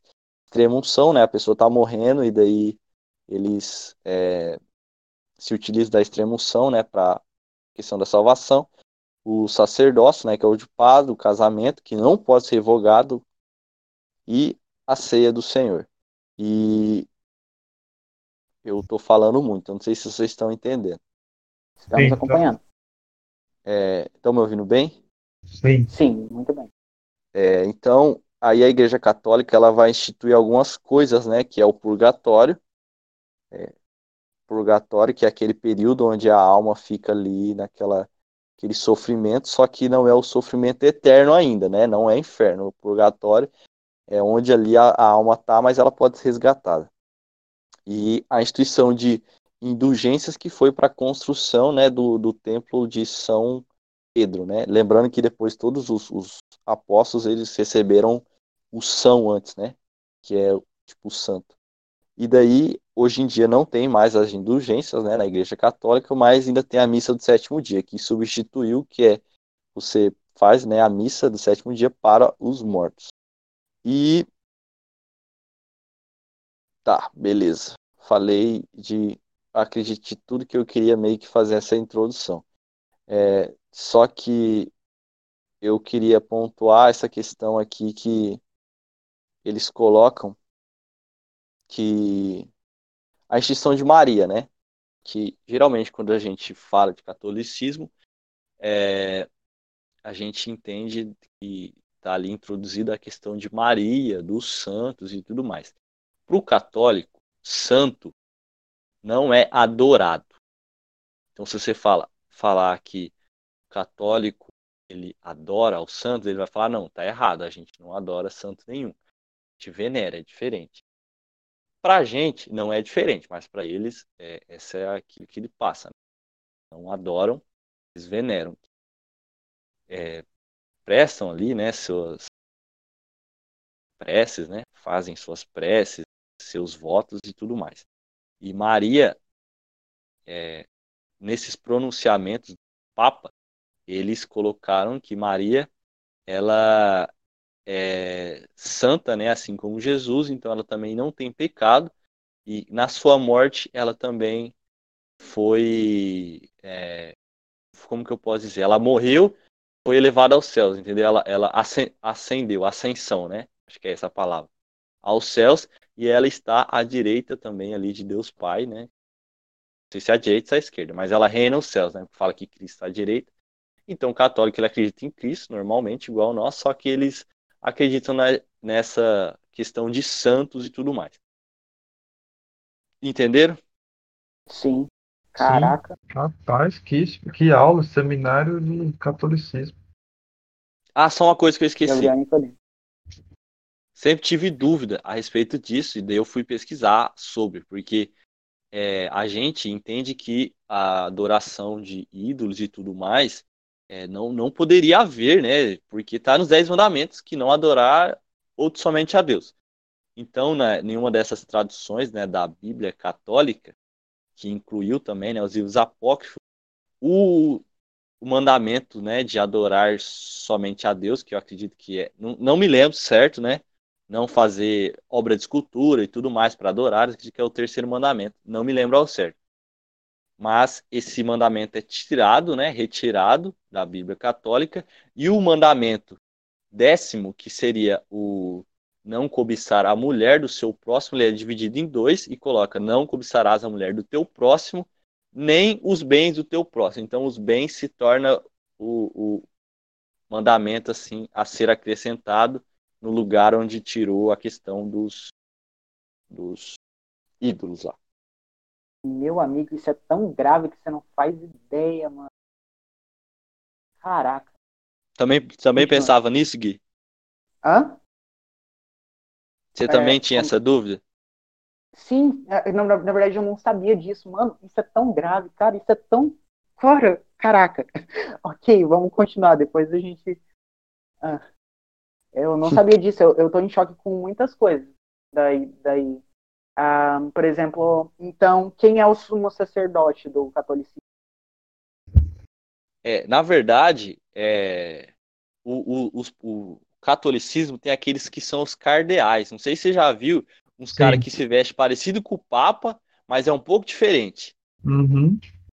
Eles são, tipo, essa figura, entendeu, Gui? Eles são acima dos papas, acima dos padres, né? Mas ainda tem o Papa que é soberano. Aí é, é como é se fosse um bispo, né? Como se fosse Isso. um bispo. É, que também tem bispo, tá? Na Igreja Católica também tem esse, essa fi figura de bispo, mas ainda tem os cardeais. Assim. E, e pra gente, quem é o sacerdote? É difícil, hein? Pra gente, quem que é o sacerdote? Quem é o sumo sacerdote? sumo sacerdote. Ixi. Hebreus é bem claro. Oi. Além, além do Desculpa, não ouvi, digo. O sumo sacerdote já está além do sacerdote. Ah, tá me perguntando ou tá dizendo? Não, tô, tô, um é, uma, é uma pergunta, não é afirmação, não. Ah, tá. Ah, o sumo é sacerdote aí. é assim. O sumo sacerdote é assim, ó. É, você tem, então, por exemplo, né, lá em Levítico e tudo mais, é, você tem é, as pessoas indo e levando o, transferindo os pecados deles para o, os animais e daí os sacerdotes representando então é, essa expiação pelo, pelo pecado. E daí esses sacerdotes eles vão e transferem os pecados deles para um sumo sacerdote que então vai receber toda essa carga de pecado e vai realizar a expiação por todas as pessoas. Então, tem um lugar que somente o sacerdote pode acessar, que é a questão do véu e tudo mais. E em Hebreus, eles vão construindo isso para dizer o seguinte: Jesus Cristo, ele é o sumo sacerdote. É o papel de Jesus Cristo ah, é, agora fazer a expiação. É, tipo, ele já fez, né? Ele já, já, já acabou com os pecados e tudo mais e não, não tem mais véu, o véu tá rasgado, e daí agora a gente acessa e tudo mais, e daí nós somos o sacerdócio real, nós somos os sacerdotes de Deus. Então, eu, eu fiquei bem preocupado, porque a Igreja Católica, por várias coisas, mas ela tirou o sumo sacerdócio de Jesus. E em várias situações assim, né, eu fico muito preocupado. Mas então, só para responder, o sumo sacerdote é Jesus, tá? Para a gente. Tá em Hebreus lá. É, e é muito fixo, bem lembrado. Não muda. Eu vou falar isso aí, porque, tipo assim, eu ia falar Jesus, só que. Eu lembro de Isaías 53. E ia vir um servo que ia tomar todas as suas dores, não sei o que lá. Aí eu lembro desse versículo eu ia falar que era isso mesmo. Bem lembrado que essa questão de que nós somos os sacerdotes, né? Que que realmente nós assumimos esse papel cada ser humano, né? Eu só queria deixar bem bem claro que é, todas as religiões, o pessoal comenta, né, que existem dois tipos de religiões, né? As religiões que são baseadas nas obras e a religião que é baseada na graça, né, que seria a que a gente acredita. Então, todas as outras religiões elas vão é, acrescentar essa questão de que é aquilo que a gente faz, né? E daí, a, quando Cristo ele deixa seus ensinamentos, né, e passado toda a questão dos apóstolos e tudo mais, que nós entendemos como que a nossa religião ela é baseada na graça, não naquilo que a gente faz, né? Só pela graça mesmo que a gente é levado à salvação. Uma outra coisa que me preocupou é por causa do que está escrito em Lucas 16, 17. E é mais fácil passar o céu e a terra do que cair um tio sequer da lei. Então, uh, meu amigo, meu amigo. Verdade. Toma, cara, toma, doeu em mim, mano. Doeu, doeu em mim, cara. Ah, mano, é muito perigoso. Muito perigoso, velho. Ah, então, assim, eu fiquei suando aqui, tá? É, então, a gente vê é, é, o seguinte: o pessoal da reforma protestante não tem nenhum santo, tá? Não tem São Martinho Lutero, não tem nenhum santo, porque é todo mundo errado, numa cultura de coisas erradas. Porém, a, é, no caso do, do Martinho Lutero, o que ele fez foi o seguinte: antes somente as pessoas que estavam no contexto católica podiam, é, tinham acesso à Bíblia. Então, o que ele fez foi fazer uma das primeiras traduções completas da Bíblia e, e transmitir para todo mundo. A primeira versão da, da Bíblia traduzida, então, para o público, foi a versão em alemão. Antes disso, só tinha a versão em latim, então só as pessoas do papado, do, né, as pessoas de, deste, deste cenário tinham acesso à palavra de Deus. Tá? Então, assim, vejam bem, nessa situação em que as escrituras são modificadas, Deus levantou um povo, seriam os protestantes, para que Lucas 16, 17 se cumprisse, para que não caísse sequer da lei. Compreende? Muito bem pontuado, Gui. O peso do, do, do, do que a gente está tá vivendo, do, que, do contexto em que a gente está vivendo, caraca, estou preocupado, mas enfim. É... Os meus amigos, é os fim dos tempos. Deixa eu só colocar mais alguns pontos assim que eu acho interessante da gente falar a respeito do catolicismo, que nessa questão que eu disse para vocês de que o Papa quando ele está sentado ali é, no para realizar o pronunciamento, aquilo se torna é, infalível, né? Vocês lembram? Sim. E o que que acontece? Muitas vezes um Papa ele pronuncia uma coisa e daí vocês sabem que o Papa sempre substitui, né? Daí o outro vai e daí, tipo, fala outra coisa por cima. Ele vai mudando e vai mudando. E a igreja se adequa quanto a isso. Então, quando eu, eu leio esse tipo de coisa, que eu estudo a respeito, cara, eu fico mais apaixonado ainda pelo projeto Sola. Não pelo projeto Sola, né? Mas pelo Solas, né? Sola Graça, Sola Escritura e tudo mais. Porque, cara, é eu me identifico muito com tudo isso. E além assim de, de eu queria lembrá-los, né, de um texto assim que é muito importante, né? A Igreja Católica, ela considera Pedro como ali naquele texto onde Cristo fala que ele é a pedra, que ele é a, a pedra onde seria edificada a igreja, né? No caso, a Igreja Católica.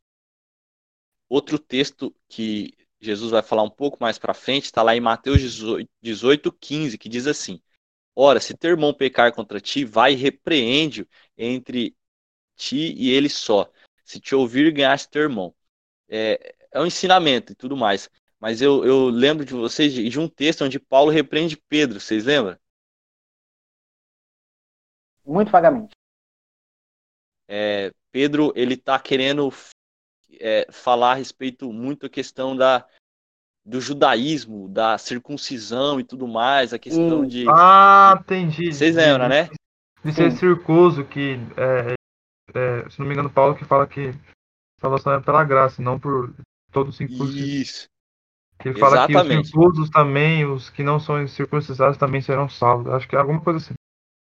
Exatamente. Paulo ali, ele está repreendendo Pedro porque Pedro está tomando uma atitude que não convém com os ensinamentos de Cristo.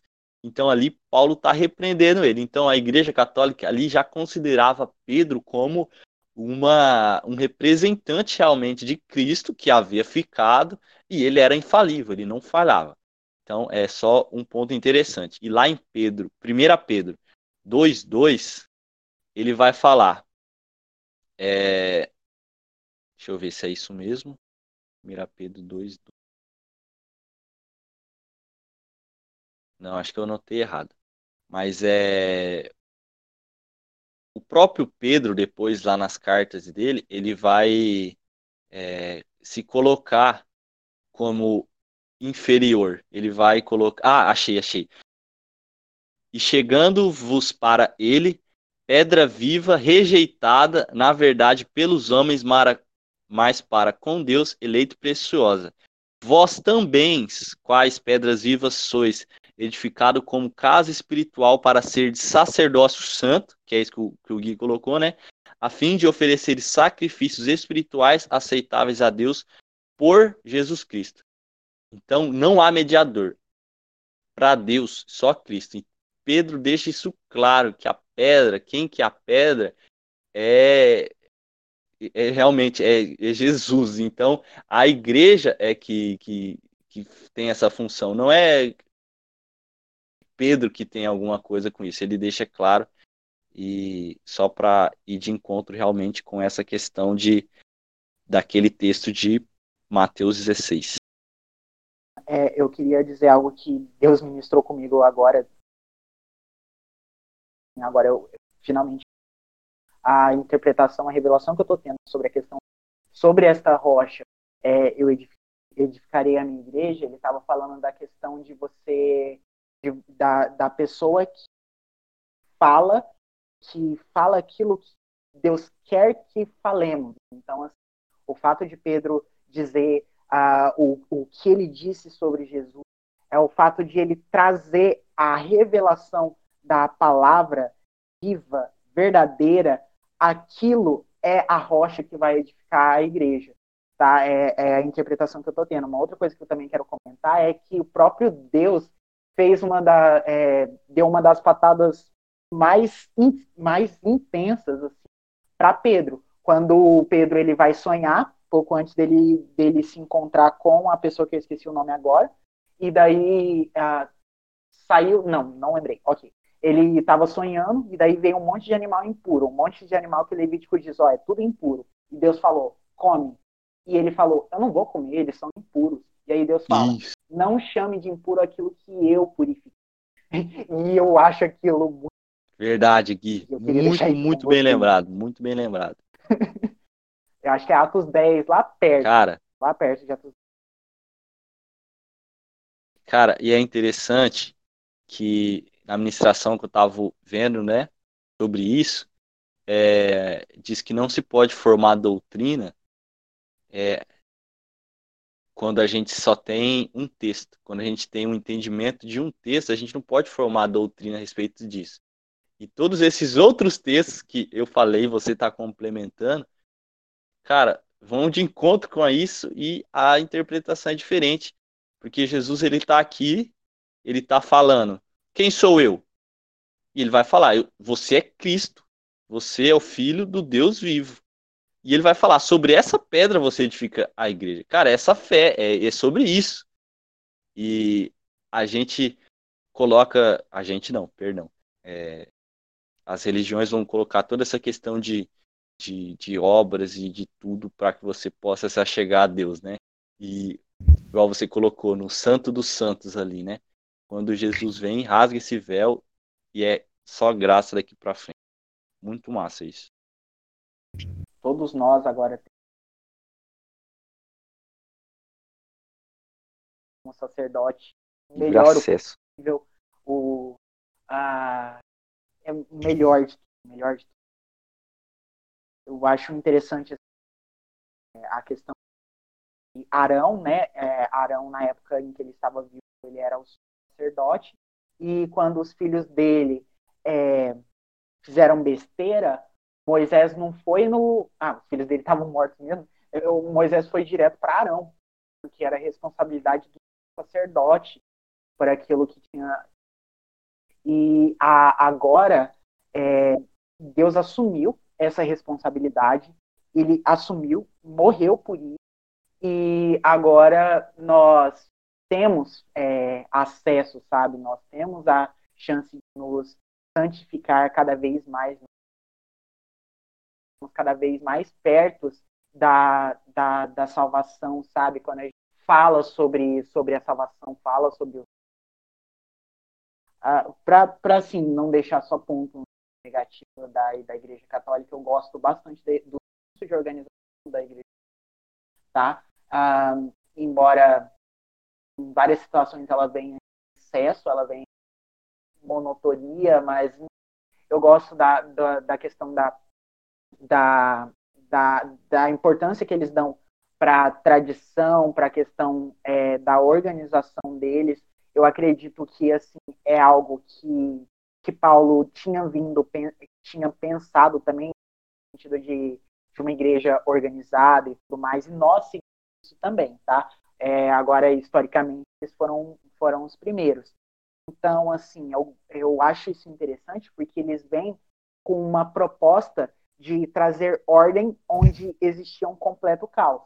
A questão da maneira em que eles ditam essa ordem aí é uma outra situação. Mas essa questão de representar a ordem aponta para Gênesis, quando vem é, quando tem as águas agitadas, o espírito passa e daí começa a haver ordem, começa a todas as coisas assim. É algo que tem que ser respeitado porque eles foram os primeiros a fazer isso agora a gente, para a gente apontar o dedo para eles ou para qualquer outra religião, a gente tem que fazer isso também, sabe? Trazer, trazer ordem, trazer vida um lugar em que tem caos, um lugar em que tem morte. E a Bíblia certinho fazer isso. Eu queria deixar esse parêntese. Muito bem lembrado. Muito bem lembrado. Algo mais sobre católicos. Opa, vou pontuar um negócio aqui que eu estava pensando aqui. É que como é, eu vejo que eles evoluíram muito, né? Porque trazendo lá da época da Idade Média, cruzadas e tudo mais, a, a forma como a igreja se posicionava como igreja era diferente, né? Trazendo os dias atuais, ela, ela realmente ela prega é, o, o, o amor, né? Ela prega aquilo que ela deve fazer, que é a comunhão entre os membros e tudo mais, a questão da organização, porque tudo mais. Então eu vejo a evolução, né? Tirando esses pontos negativos, né? De questão de, de imagem, concordo. E algumas tradições que para mim não, não faz sentido, mas respeito. Acho é, bonito, acho é muito legal a construção da igreja em si, como ela é construída com é, vidraços, né?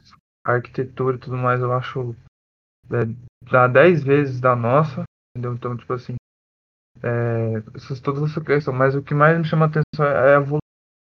Eles evoluindo, é, evoluíram sendo igreja, sabe? É, parando de, de, se intrometer em questões é, políticas e tudo mais, questão de, de doutrinação, de de condenação das pessoas forçando o evangelho, acho que é a parte mais a parte que mais me chama atenção é como eles como religião. Né? Aí eu tenho uma pergunta então. Vocês acham que Deus levantou o catolicismo? Sim, o catolicismo está aqui. Veio de Deus? Sim, eu acho que Cara, veio. É, eu acredito que existe um, existiu sim um propósito, né, com a, a formação do catolicismo, né, lógico que a, até existe, né, a interferência humana, né, a ganância humana, né, igual Rodrigo colocou nas cruzadas e tudo mais, mas é, cara, se a gente está aqui hoje e tem, vamos dizer assim, é, é, essa mensagem chegada até aqui, cara, se deve muito por conta do catolicismo é, só, só para lembrar que o Brasil é o país mais católico do mundo e já, já teve censos onde 90 e tantos por cento da população dizia católica, né? Hoje, da, no estudo que eu vi, é 74% das pessoas diziam católicas, né? Agora já deve ter diminuído bem mais esses censos de 2010, né? Já houve muita mudança. Mas o catolicismo é muito grande mesmo. A, a, a partir do que a gente a, a partir do que a gente aprendeu no Senhor, que Deus transtorna o caminho dos a, a, a questão é o seguinte: se a igreja está de pé até hoje, é porque tem algo que a gente precisa aprender. E a, se a igreja católica for a igreja for, for representante da iniquidade, então a Bíblia diz que a, quem vai colher os frutos positivos da, os frutos positivos dos injustos vão ser os justos. Então, se eles se eles plantam ah, se eles plantam coisas boas, mas eles são os ímpios, nós vamos, se nós formos os justos, nós vamos colher o que eles o que eles plantaram. Então, a, a injustiça, a, a iniquidade, ela não vai se manter. Então, o que a gente pode fazer é nos preparar, é a questão de assim, termos em mente a justiça e deixar que Deus faça a, a, a justiça dele, uh, do jeito dele. Então, assim, se ela está aqui até hoje, é porque tem algo que a gente precisa aprender, tem pontos positivos. Ela tem que a gente precisa observar e existem pontos negativos que a gente precisa repudiar. A gente não pode tolerar de maneira nenhuma. E assim a gente seguir o nosso caminho, aprimorando no caminho da salvação. O Gui. Sim. Você já meio que entrou numa pergunta que eu queria fazer, mas eu queria só, só deixar ela né, a título de, de, de informação. Né? Existe um movimento chamado o movimento ecumênico, né? Você já deve ter ouvido falar, né? O cara faz formal, alguma coisa assim. Ah, tem o culto ecumênico. Vocês acreditam nessa ecumenização da igreja, onde é, presbiterianos, católicos, é, metodistas, católicos, é, sei lá, tudo vai poder andar junto, de mão dada? Eu vou contar um negócio pra vocês. Eu já pensei, cara, torneio de futebol. Já pensei nisso. Eu falei, mano, tipo assim, tava do nada assim. Eu falei, mano, que seria da hora, né? Tipo, os presbiterianos lá, todos os caras frios, né? Aí contra os assembleianos. contra os assembleianos. Falei, mano, ia ser da hora. Eu pensando. Crossover? É, falei, mano, ia ser da hora. O negócio é pegar fogo, né? Ou, quer dizer, né? Enfim. Mas, eu, cara, eu acho, eu acho tipo assim. É, eu acho que no protestantismo a gente serve a um só Deus. A gente tem os diferentes é, doutrinas. Serve só um Deus. Então, tipo assim, é, eu acho que seria legal, mas a questão de, de, de, de religião acho que não, não, não seria. Acho que não se tornaria realidade. Eu acho que viver em comunhão como pessoas, sendo diferentes religiões, tudo bem. Agora, na fazer um culto tudo mais, eu acho que não ia bater. Eu acho que você conviver com essas pessoas, tudo bem, né? Porque são pessoas normais, tudo mais, a gente trocar ideia, compartilhar experiência e tudo mais, acho que tudo bem, acho até saudável, mas num culto assim, tudo mais, assim, tipo, até, até pode ir, mas eu acho que vai entrar muitas coisas em conflito. É, então, um, não tenho certeza, depois a gente pode confirmar, mas eu acredito que a, a Igreja Metodista seja uma das mais favoráveis, não, não tão favorável quanto acho que mais favorável a cultos ecumênicos em funerais, essas coisas, é, do que outras, sei lá, igrejas, às vezes até protestantes. O que eu quero comentar com vocês é a experiência que eu tenho tido, tido nesse tempo. É, eu, eu faço essa mesma pergunta que a gente está fazendo aqui, que a gente faz, eu faço essas mesmas perguntas para Deus. Por que que, por que que isso tudo acontece? E, e sabe, é, por que que existe tanta religião? Por quê? por que, que existe tanta coisa e tudo mais. E daí a, eu não tenho essa eu não tenho essa visualização que eu vou contar com vocês para seita. Deus não me mostra nada referente a seitas, mas referente às religiões que é, é mais famosas, assim, que a gente conhece. Deus está sempre me mostrando que existe algo que a gente precisa aprender com elas e elas é, vão continuar até, até a gente aprender. Ou a gente vai continuar até que elas aprendam. Se a gente seguir no caminho errado, Deus vai transtornar isso. A gente não vai durar muito tempo. Mas eu acredito que a gente está né, entendendo muita coisa que vai é, fazer com que a gente dure muito tempo. Tá entendendo? Então, é, essa é a minha perspectiva, tá? Eu, eu espero ter respondido, Gabs. E muito bem. Rodrigo também. Também acredito é, que, assim, não rola, assim, questão de andar de mão dada, né? Participar de um culto, algo assim, é tudo bem, né? Mas é, igrejas, né, caminhando lado a lado, né, professando esse tipo de fé, assim, distinta, né? Eu acredito que não, seja meio tópico isso, a minha concepção, né? Mas eu também sou, sou entendo sim muito a respeito disso da fala do Gui, né? Daquilo que a gente tem que aprender, né, com a com as demais religiões e tudo mais. A minha concepção de salvação é que religião nenhuma salva, né? Jesus Cristo salva. Então, é, um dos pontos que eu tinha comentado a respeito daquele concílio lá, né, de Trento, da Igreja Católica, eles colocam que existe salvação na Igreja Católica. E daí, conforme o tempo passa, né, novos decretos, né, algumas dessas coisas vão se alterando. Mas é, eu acredito que religiões assim, é, sei lá, das tantas que existem, o negócio é Cristo. Acho que é isso, né? Você já foi porque todas as religiões salvam. Aí você... O Rodrigo. Ah, cortou você, mano. A gente não ouviu nada.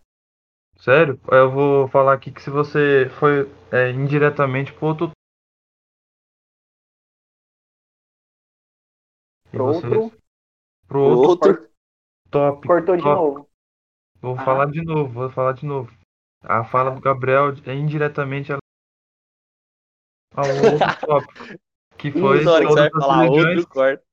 Ah, meu Deus do céu. Não, não, tô acompanhando, tô acompanhando. Vai, continua. Tipo assim, é, a fala do Gabriel foi indiretamente ligado que era todas as religiões. É. É, Digo, você tá aí ainda? Tô, tô. A gente. Mas, mas deu para entender que foi sobre a questão de, ter ido para aquela pergunta, né? De todas as religiões salvam. Isso, isso, isso. Eu ia, uh, isso verdade, mesmo. cara. Isso mesmo. Foi mal. Não, não, tá ótimo, tá ótimo, tá excelente. É, é, é isso que é, eu, eu gostaria que. É, é, é, isso que eu gostaria mesmo de, de que a gente pensasse, né? Que não é religião que salva, é Jesus. E eu queria que vocês pensassem um pouquinho mais sobre, sobre o que, que é salvação por meio de Jesus. Porque eu vejo em mim que eu não entendo a partir da, da medida que eu faço na Bíblia. E daí, a partir disso, Deus fala: é, não é só você, tem muita gente ainda que não entende. Então, ah, é, às vezes, com o nosso senso de superioridade, só metodista salva, a gente acaba condenando as outras pessoas, quando o que, que Jesus quer é a busca é a salvação dessa pessoa. Então a gente contribui para um ambiente de injustiça, e se a gente contribui para esse ambiente, Deus mesmo vai se encarregar de se livrar de nós. Então é bom a gente repensar muito a maneira em que a gente age, a maneira em que a gente pensa sobre as pessoas ao nosso redor, porque a partir do momento em que a gente a gente é, se eleva e coloca eles a um patamar abaixo, a gente está condenando não eles, mas a nós mesmos. A questão é, da condenação é que a gente vai ter a consequência daquilo. E as coisas positivas que a gente plantar são outras pessoas, são justos que vão colher, seja lá quem seja. Né? Então, é uma coisa interessante. Vocês querem dar prosseguimento ou vocês querem ouvir sobre islamismo ou falar sobre é, catolicismo? Cara... Só vou pontuar, só. Perdão, Gabriel, vou só falar uma questão interessante. Que a gente não entende salvação, né?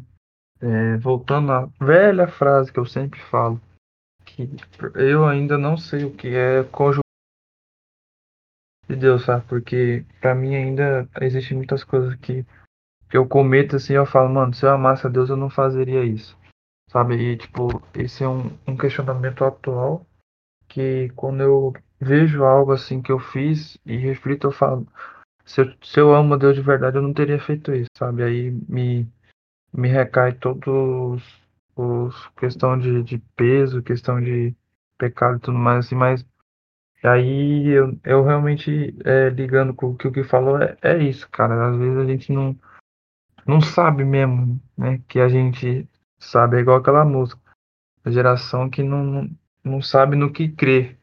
Aí muitas vezes é, eu, eu me encontro nisso, né? Porque a gente toma atitudes que, tipo, Mano, a, a gente não, não, não demonstra que crê naquilo. É, eu, é, primeiro, né, eu acho que a gente já concluiu essa parte, né, do, já fechamos, e a fala tanto do Gui quanto do Rodrigo, cara, vai bem de encontro com aquilo que a Yasmin, né, tinha compartilhado uhum. com a gente no podcast. É, no, na devocional, né? De... Oh, falei errado. É, isso aí. Devocional. Muito da hora. Sim, eu achei lindo, cara. Eu, eu, eu ouvi ela falando e eu falei, gente do céu, ela não sabe o tanto que ela está sendo usada por Deus. Assim, Deus está falando para ela, Deus está mostrando para ela. Mas é muito mais intenso. é, é, muito mais intenso do que ela imagina. Porque ah, ah, é lindo, eu não sei explicar. Mas, enfim, vocês estão é, me entendendo. Então, assim, é, eu, eu vou é, falar sobre essa questão da, da, da do, do, do, do, que eu separei para essa pergunta de todas as religiões salvam, e daí depois a gente decide né, se a gente vai é, se prolongar na questão da apresentação das religiões ou se a gente parte para uma conclusão. Mas isso aqui isso aqui está muito bom. É, eu, eu posso fazer isso? Então, eu posso citar, deixar um versículo, dois versículos aqui com vocês? Manda. Pode. Então, a, a gente ainda está ali. É, eu, antes eu tinha falado, quando eu estava falando sobre o zelo de Deus, eu estava falando sobre Êxodo 34, 14. Agora eu quero deixar, antes disso, Êxodo 32, é, no versículo 32 e 33. Então, capítulo 32, versículo 32 e 33. É, Moisés está intercedendo pelo povo e ele fala o seguinte: no 32 ele fala Agora, pois, perdoa-lhe o pecado, ou, se não, peço-te que me risque do livro que escreveste. É, fazendo uma pausa aqui, então, é, ele está dizendo o seguinte: olha, eu não quero ser salvo se o meu povo for condenado. Vocês estão entendendo o peso que Moisés, como profeta, estava fazendo nisso aí? Será que a gente tem a cara de falar isso aí? E aí, enfim, é no 33, no 33, então, Deus responde. Então o Senhor disse a Moisés: patada, Riscarei do meu livro todo aquele que pecar contra mim. Então, é, então eu interpretei isso aqui como sendo o seguinte: olha, se eu reconhecer Deus a, por meio daquilo que eu faço, né? Então, assim, e eu reconheço Deus por meio daquilo que eu faço quando eu sigo os mandamentos. Então, isso tudo me aproxima para a vida. Caso contrário, é, eu, se eu estou constantemente tendo uma vida constante de pecados, eu estou me aproximando da morte, eu estou me distanciando da vida. Eu gosto, eu, eu prefiro pensar, porque, pra, porque a morte tem tanto poder comparado à vida, né? Então a gente vê o próprio Deus se posicionando no seguinte: olha, a, a, a salvação vem, a vida vem para aqueles que se aproximam de mim, aqueles que não pecam contra e então, assim, não, não deu critério de religião, não deu critério de nada, falou o seguinte: olha, você obedece os mandamentos é, ou não? Então, assim, em que patamar de fato a gente está em comparação com as outras religiões? É uma coisa que a gente precisa pensar. E daí eu quero deixar João 2, 23, 24. 2, 3, 24. Ah, João 2,23 diz o seguinte: Estando Jesus em Jerusalém, durante a festa da Páscoa, muitos creram no seu nome quando viram os sinais que ele fazia. Então, fazendo uma pausa aqui, João 2 está falando sobre os primeiros sinais que Jesus fez, tá? E daí, voltando então, no versículo 24 falou: Mas o próprio Jesus não confiava neles, porque conhecia a todos. Gente, o que que esse versículo quer dizer? O que, que vocês acham? O que, que vocês sentiram? Jesus desconfiando das pessoas. Jesus não confiava. Das pessoas. Cara, pensa. É, Jesus desconfiando das pessoas. Pensa. E, e, se fosse com a gente, entendeu? Ah, o que ele quis dizer. Eu acho que. Ah. Pode ser com a gente também.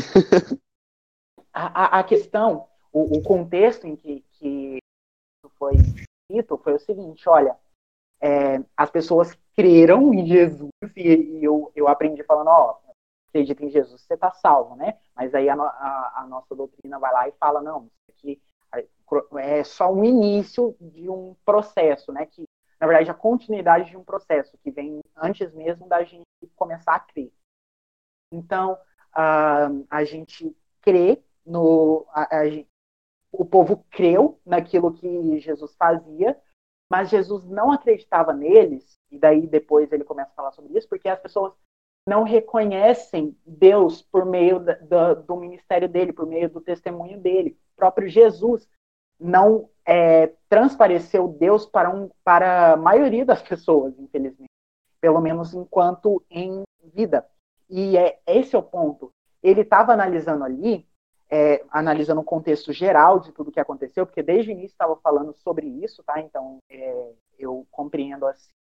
É, ele estava analisando ali o seguinte: olha, vai ser ou não necessário que eu morra por, por essa pessoa? Porque é o seguinte: se cada um de nós assumíssemos o compromisso, enquanto contemporâneos de Jesus, assumíssemos o compromisso de morrer por aquilo que a gente fez, Jesus não teria que, que morrer.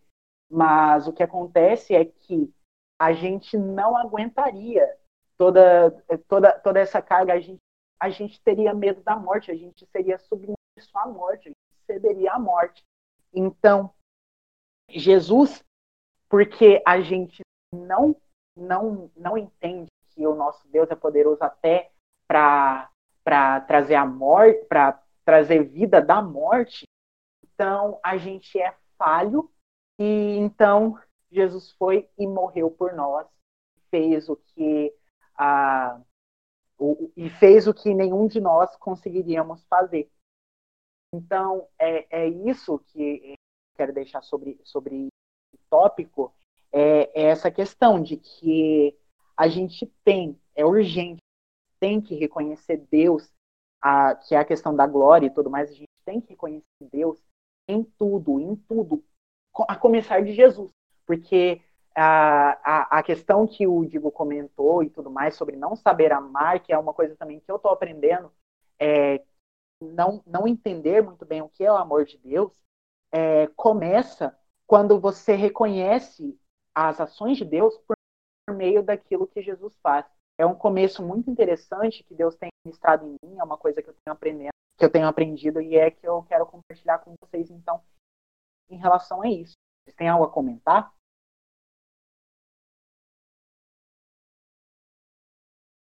É, só, só, falando sobre essa questão aí, é, é, na minha percepção, eu, com, eu começando a aprender é, é, abrindo mão, sabe? Como eu mudei um pouco a minha rotina para dar primazia a Deus. Então eu mudei e aquilo começou a, a ser prazeroso, não era mais um, um peso. Então eu, eu entendi, nossa, fazer isso, mas eu tô deixando de fazer isso, isso, isso. Mas isso vale muito mais a pena estar tá num pequeno momento ali só, mas eu tô sendo tô sendo verdadeiro, tô fazendo aquilo que é a melhor parte do dia, vamos dizer assim. Então, para mim, é, é amar é, é, decisão. Eu entendi que eu precisava decidir que para eu ter é, entender isso eu precisava decidir algumas coisas. Então, para mim, tá sendo aprender é, é ter decisões.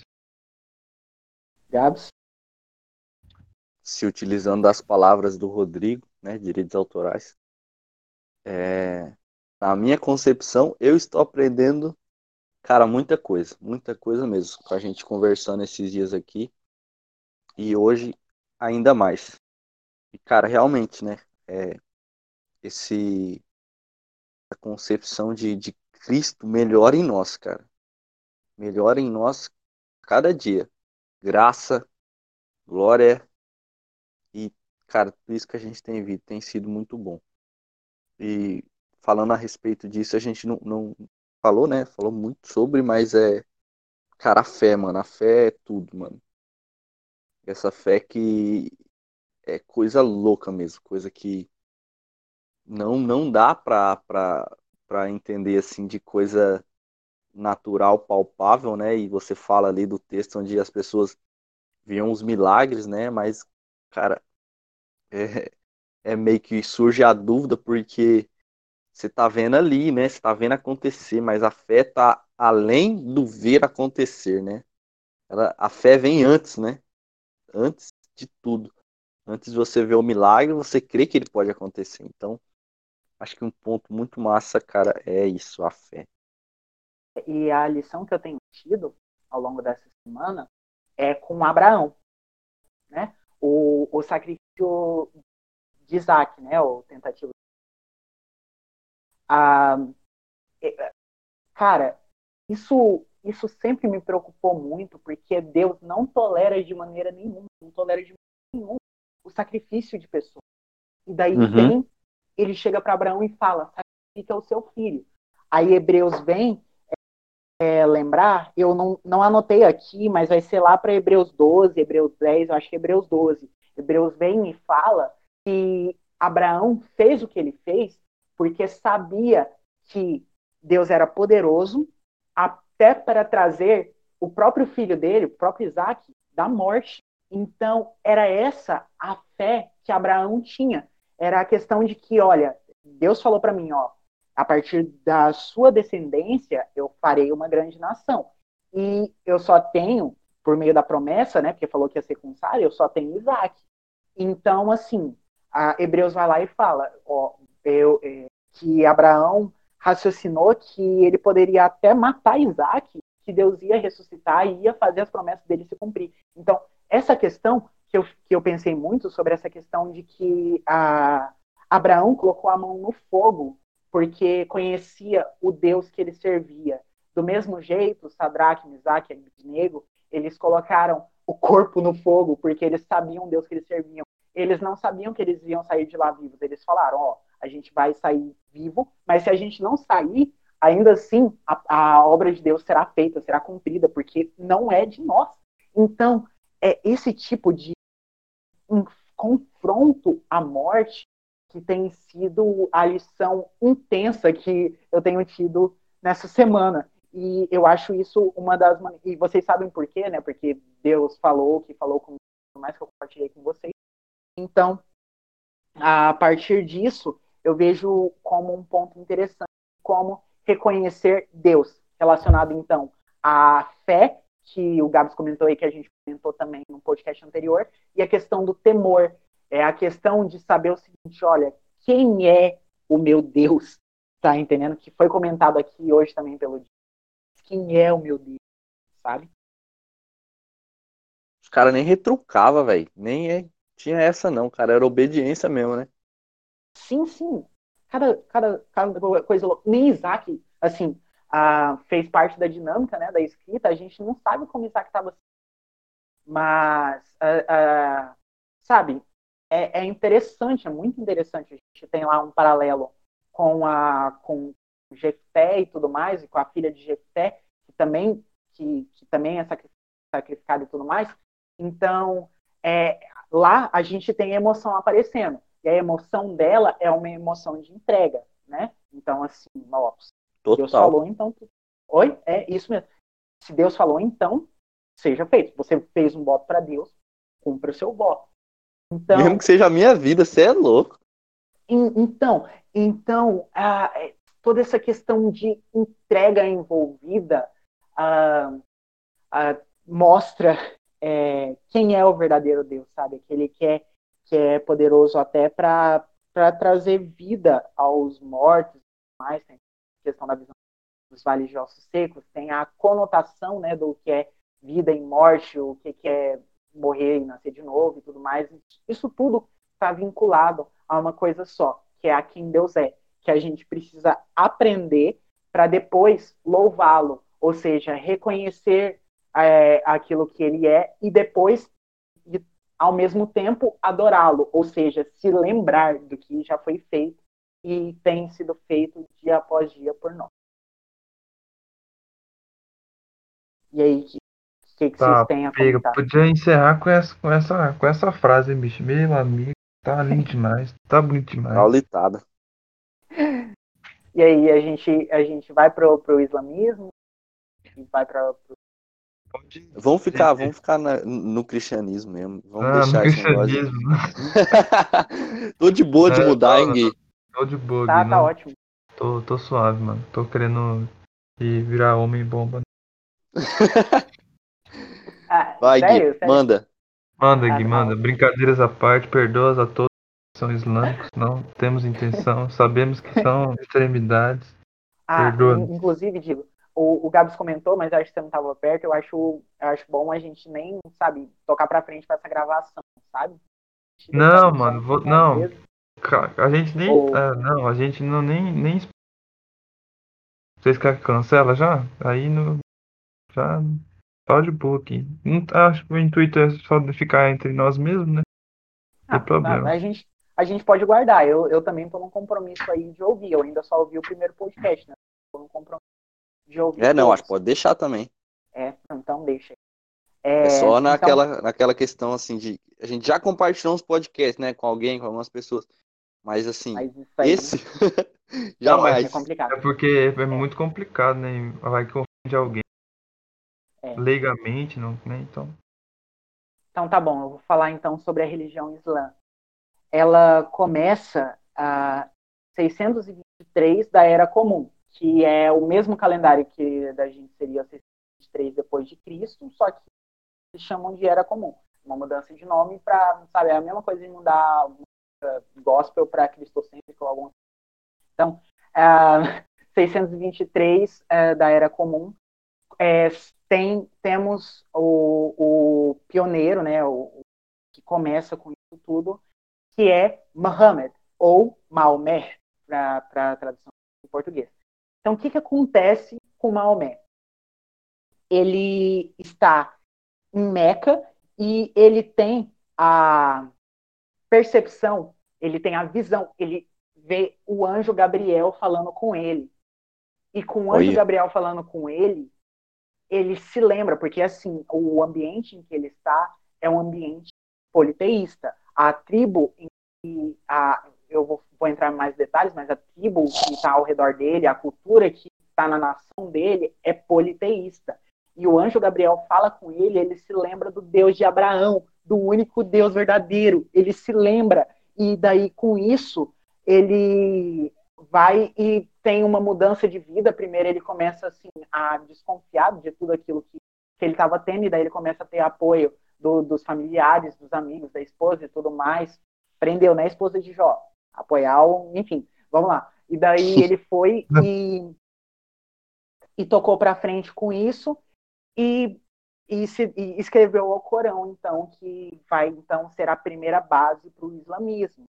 Aí, o que eu quero comentar sobre Maomé, o principal, é a questão que ele, além de ser um religioso, ah, ele também é um general. Eu vi muita semelhança com os juízes da época, juízes né, da, da Bíblia. Então, ele, a- além de, de ter toda, toda essa questão de religião monoteísta, o Deus de Abraão e tudo mais, ele também tem um concílio com o Estado. E, ou seja, religião e política andando de uma maneira mais intensa que a gente é, viria a conhecer. Então, a partir disso, é, surge então os itens é, os itens da religião, as bases da religião. A principal é a que ele escreve, ao Corão, e existem várias outras, é, existem várias outras outros documentos então para complementar. O, é, e além disso, né, eu não sei se está no Alcorão, mas daí então o, o que resume o islamismo é o seguinte: Alá, que é Deus, é o único Deus, só que eles não chamavam Deus de Deus, eles chamavam de Alá para mudar, é a mesma coisa do cristão para gospel, enfim. É, eles vão lá e falam: Alá é o único Deus, e daí tem um porém, logo depois eles colocam. E Maomé é o último profeta.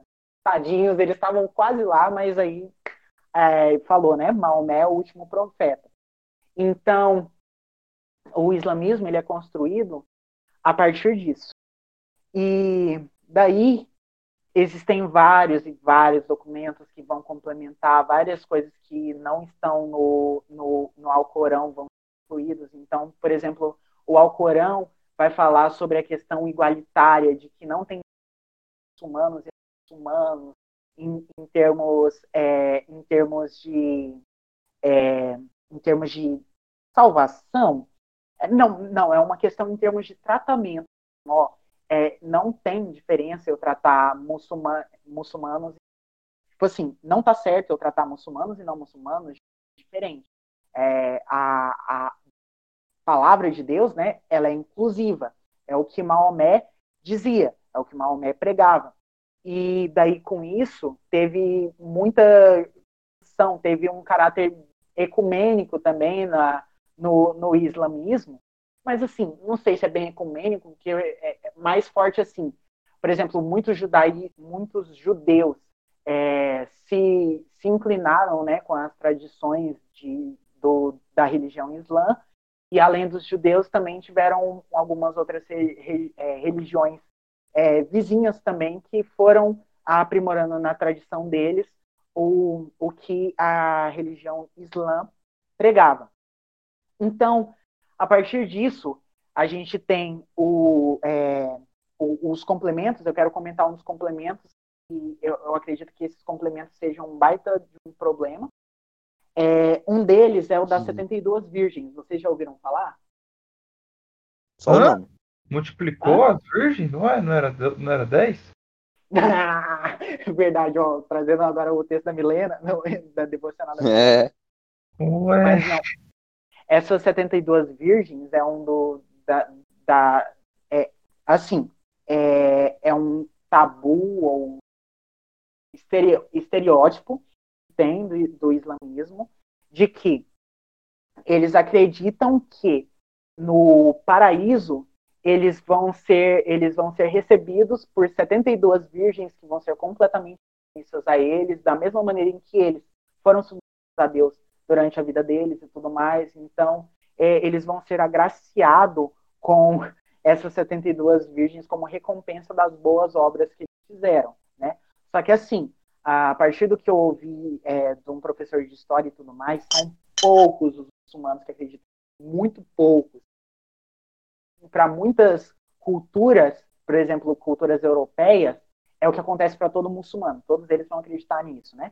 Então, observem, isso não está em nenhum momento no Alcorão e tudo mais. Eu não estou dizendo que o Alcorão ele é, ele é a verdade, porém, o Alcorão ele tem alguns pontos ali que, para aquele contexto em que estava, cara, eram revolucionários e apontam para Cristo. Enfim, no, no, caso deles, eles não sabiam que estavam apontando para Cristo, mas Cristo está apontando para Deus e eles estavam apontando para lá também. Então, o Islã ele tem essa característica então de religião, política, território físico e também como nação, ou seja, várias pessoas estando lá e compondo o Islã. É muito difícil então dizer o Islã é isso, porque ele surgiu e ele desenvolveu com, com características é, bem abrangentes, né? é, tanto religião quanto política, quanto um, quanto um terreno, quanto uma Então, fica muito difícil você separar as coisas que você ouve e tudo mais. E daí, a partir disso, vem a questão da religião jihadista, né? Jihad vem de violência e eles acreditam que violência resolve tudo. Então, violência gera bênção.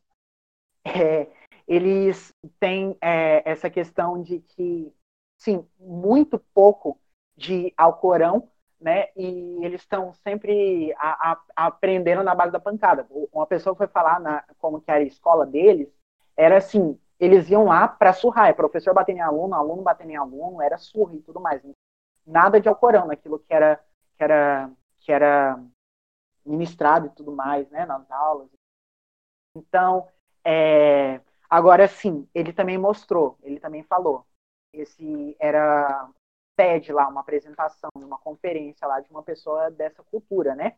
Posteriormente conheceu a verdadeira cultura do, do islamismo, conheceu o Alcorão depois de tudo isso tendo passado, mas na vida dele, pelo menos. Ele via, então, ele crescia com as pessoas é, sendo violentas com o povo dele, que no caso eram os jihadistas, os, os povos violentos. Então, enquanto criança, eles viam as pessoas da cultura dele sendo, sendo totalmente oprimidas. Então, como que eles reagem com isso? Com uma vontade de oprimir. Mas eles não, não entendem isso, né? Eles vêm com, com uma ideia de é, violência, então, para resolver esse problema.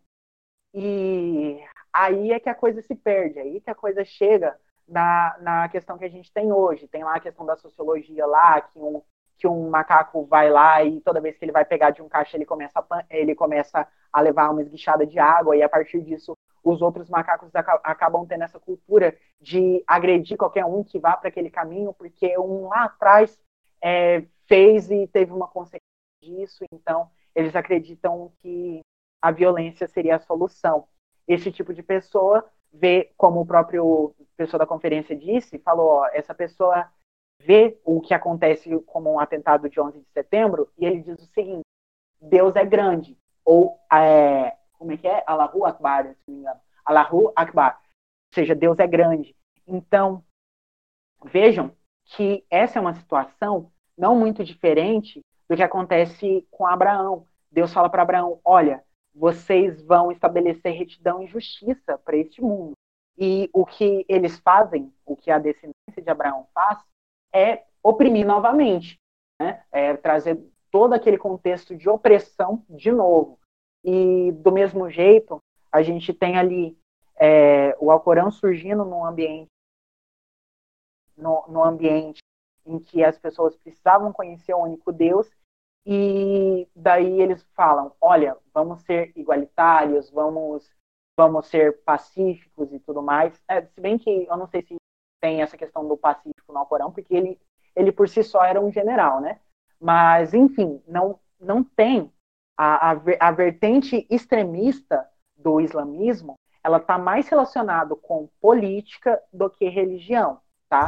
Embora, como eu falei, se, se tratando de islamismo, é muito difícil separar religião e política. Acabam sendo lados de uma mesma moeda. Só que são coisas que a gente tem que ter muito mais coisa, coisas que aparecem onde o cristianismo não tinha conseguido chegar, ou não queria ir por algum motivo. Então era isso. O Gui, tem uma pergunta, tem uma pergunta. Muito bom esse seu, seu esclarecimento. A questão do. Vou repetir a pergunta do Gabriel. Que eles acreditam o, no que a, a vida após a morte. Você chegou a pesquisar sobre isso?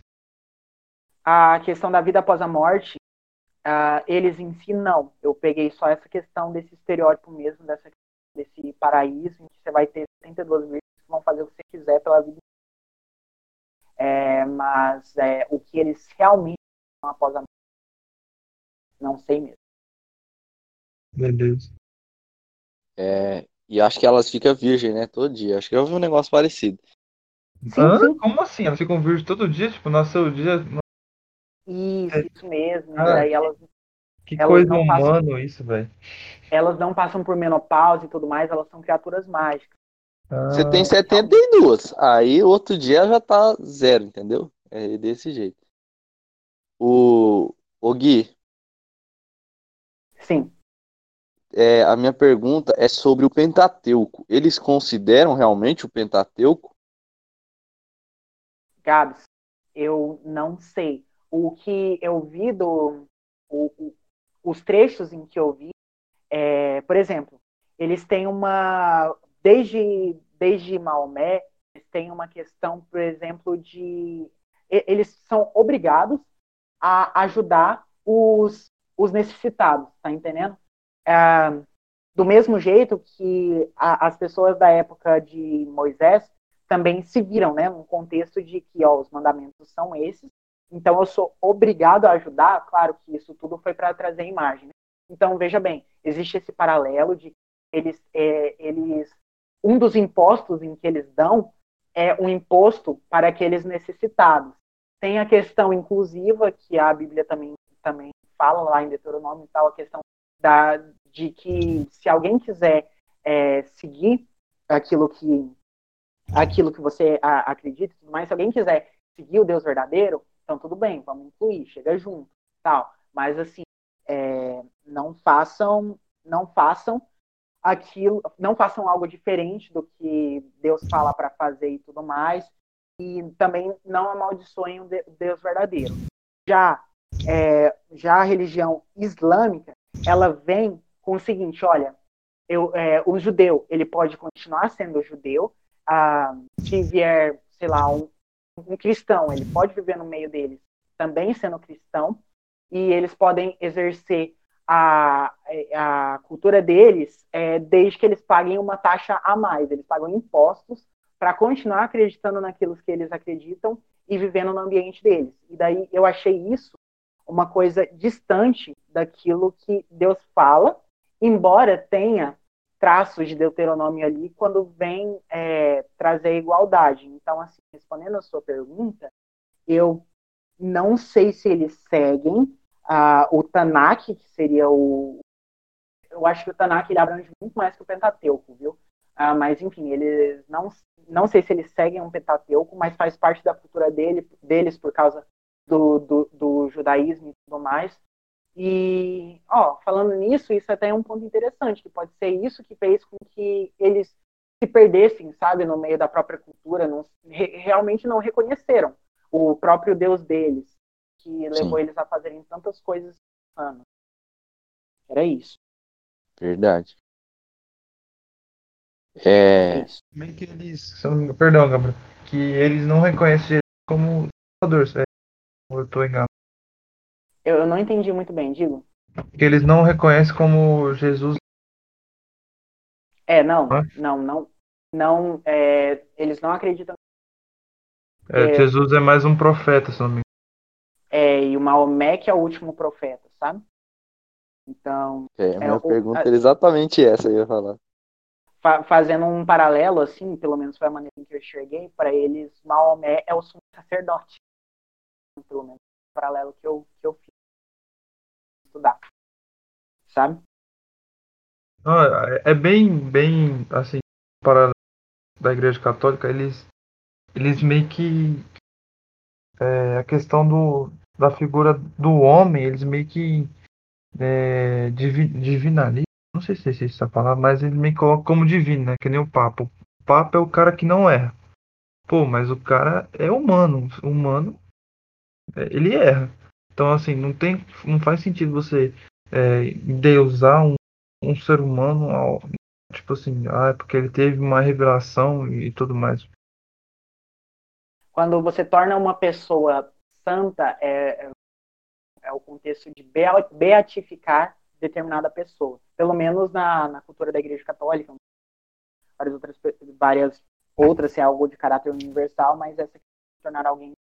Então, seria o beatificar. Então a gente vê que Maomé ele vai atuar como como sumo sacerdote, como a palavra final, mas a gente vê que a, além do Alcorão, várias outras pessoas, várias, várias outras pessoas e tudo mais, ele tem, ele tem sucessores que são os califas.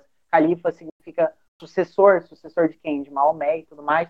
E todos eles vão, vão fortalecendo cada vez mais o aspecto político e também o aspecto religioso. Eles vão lá complementando e tudo mais, criaturas mágicas e virgens, não sei o que.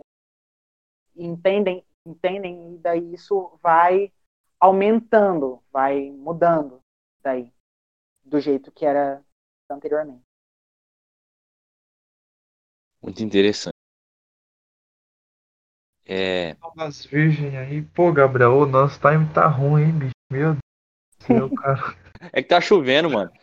Aí dá uns, uns, uns repique assim na voz. Cara do céu, mas eu ia falar que, tipo, esse negócio das virgens aí é muito humano, né? Porque é uma satisfação humana essa questão. Como no paraíso, não, você, não, você não vai ser humano, eu creio que você não vai ter as mesmas necessidades humanas. Né?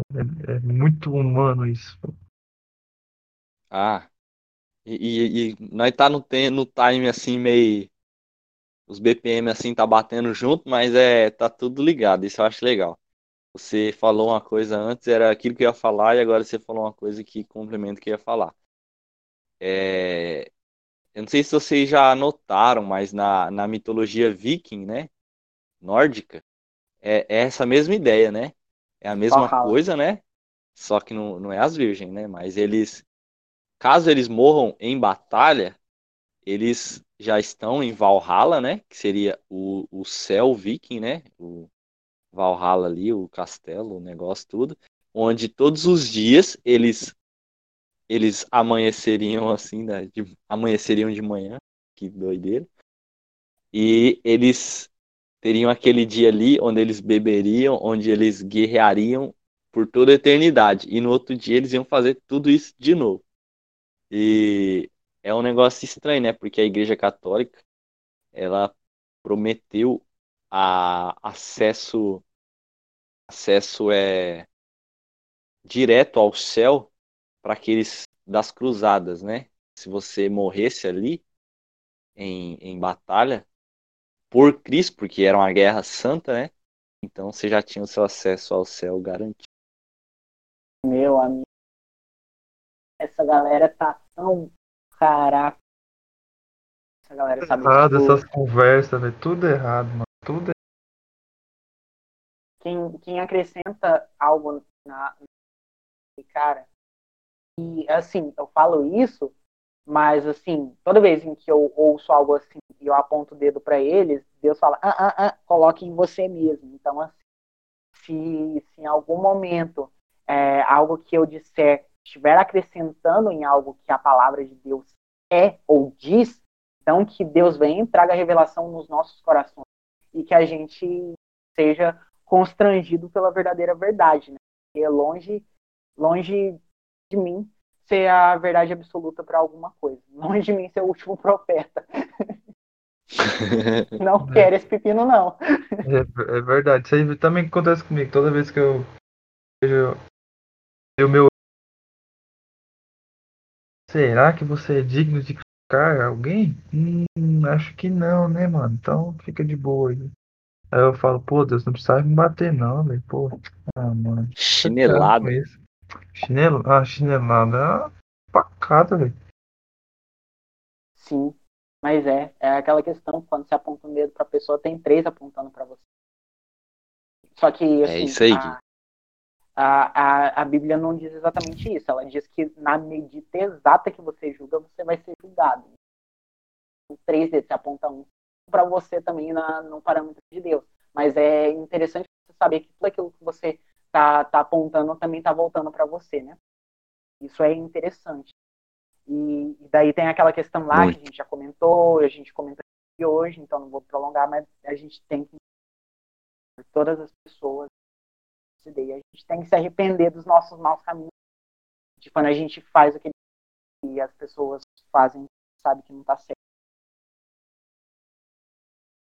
Depois é chegar do reino dos céus. Que a gente saiba se preparar, né? Alguém também no devocional falou sobre isso, acho que foi você pegado da questão do, também a, Mil, a Milena falou sobre isso, sobre essa questão de preparo e tudo mais, e daí você falou, né, sobre essa questão de, de receber o Espírito mais deixar que o, que o Espírito Santo dite, né, como que vai ser, como que você vai agir daqui para frente.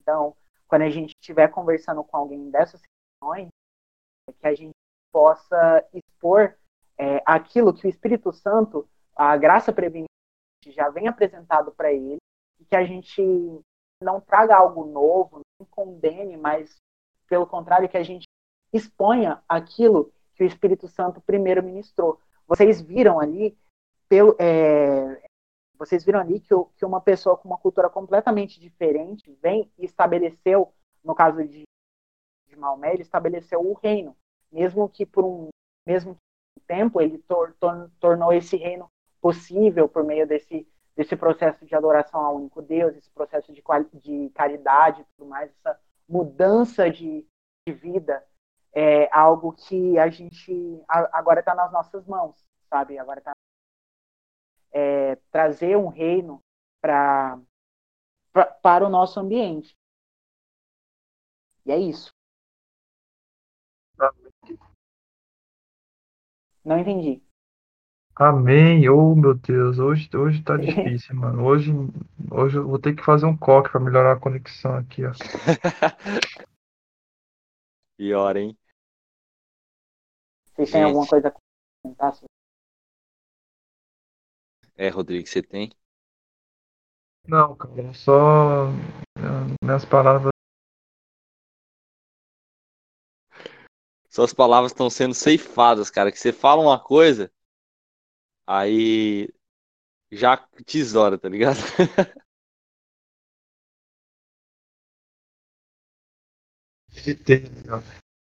Vai, fala, Gabi.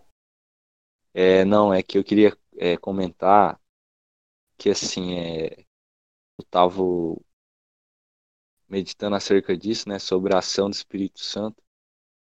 E foi aquilo que eu compartilhei no podcast. Oh, só falo podcast devocional.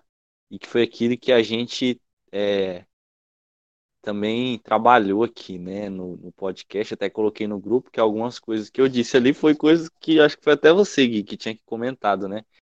Foi. E eu coloquei lá. E, cara, e meditando sobre isso, eu percebo o quanto que ele tem nos direcionado, cara. Se você vê, cara, aquilo que foi ministrado nas devocionais, a gente está falando sobre tudo aqui. E eu não vi a de hoje ainda. Mas eu tenho certeza que vai complementar, se não agora, com aquilo que a gente vai falar no futuro. Porque o Espírito Santo, ele age assim, cara, de uma maneira incrível nas nossas vidas conectando a minha fala com a do Rodrigo, aquilo que você está falando aí, e a gente complementa depois. Isso é incrível, cara. Isso é incrível. Cada. É, É, maravilhoso isso, cara. É muito. show demais, demais.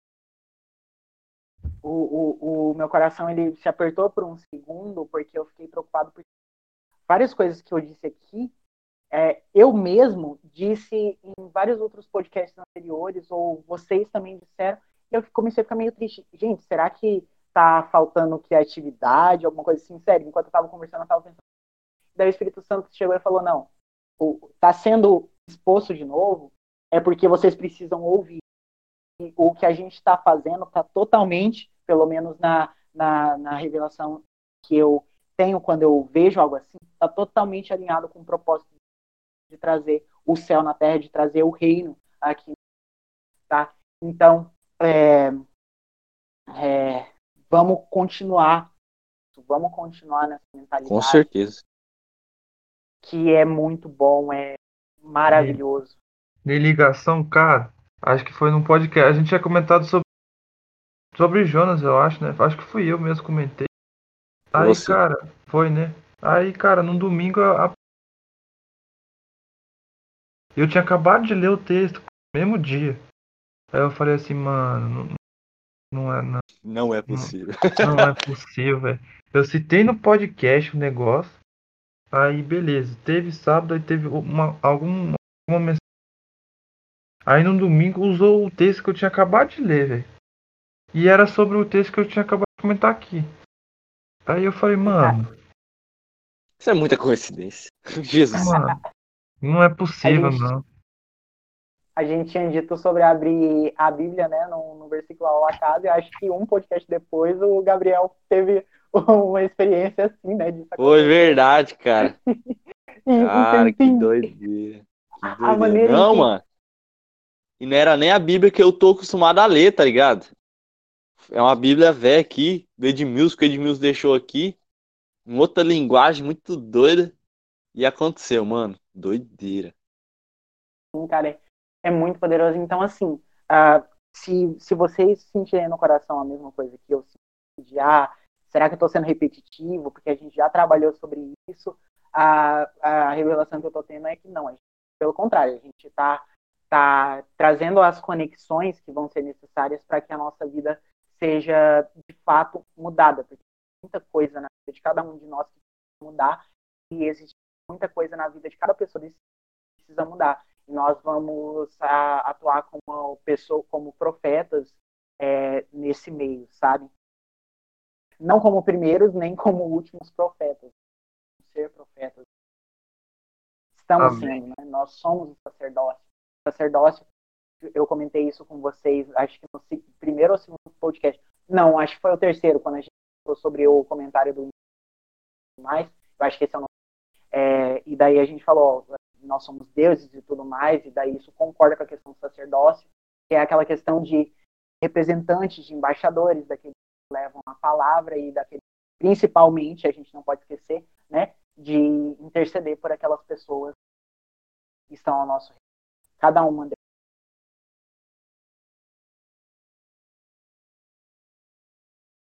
Algo. Som. Eu acho que. Opa, voltou. O meu cortou o som aqui, eu perdi. É... A gente já. A gente. É... A gente se perdeu aqui de uma forma boa. Assim. mas vamos, vamos concluir o, o raciocínio da. Concluindo a questão que o Gui falou do, do islamismo para a gente partir para outra coisa ou, ou encerrar, não sei. Tem astrologia e a gente já falou sobre salvação. E só faltou questão de signo, não sei se você também. Só vamos concluir é. aí. Deixa eu só falar uma parada.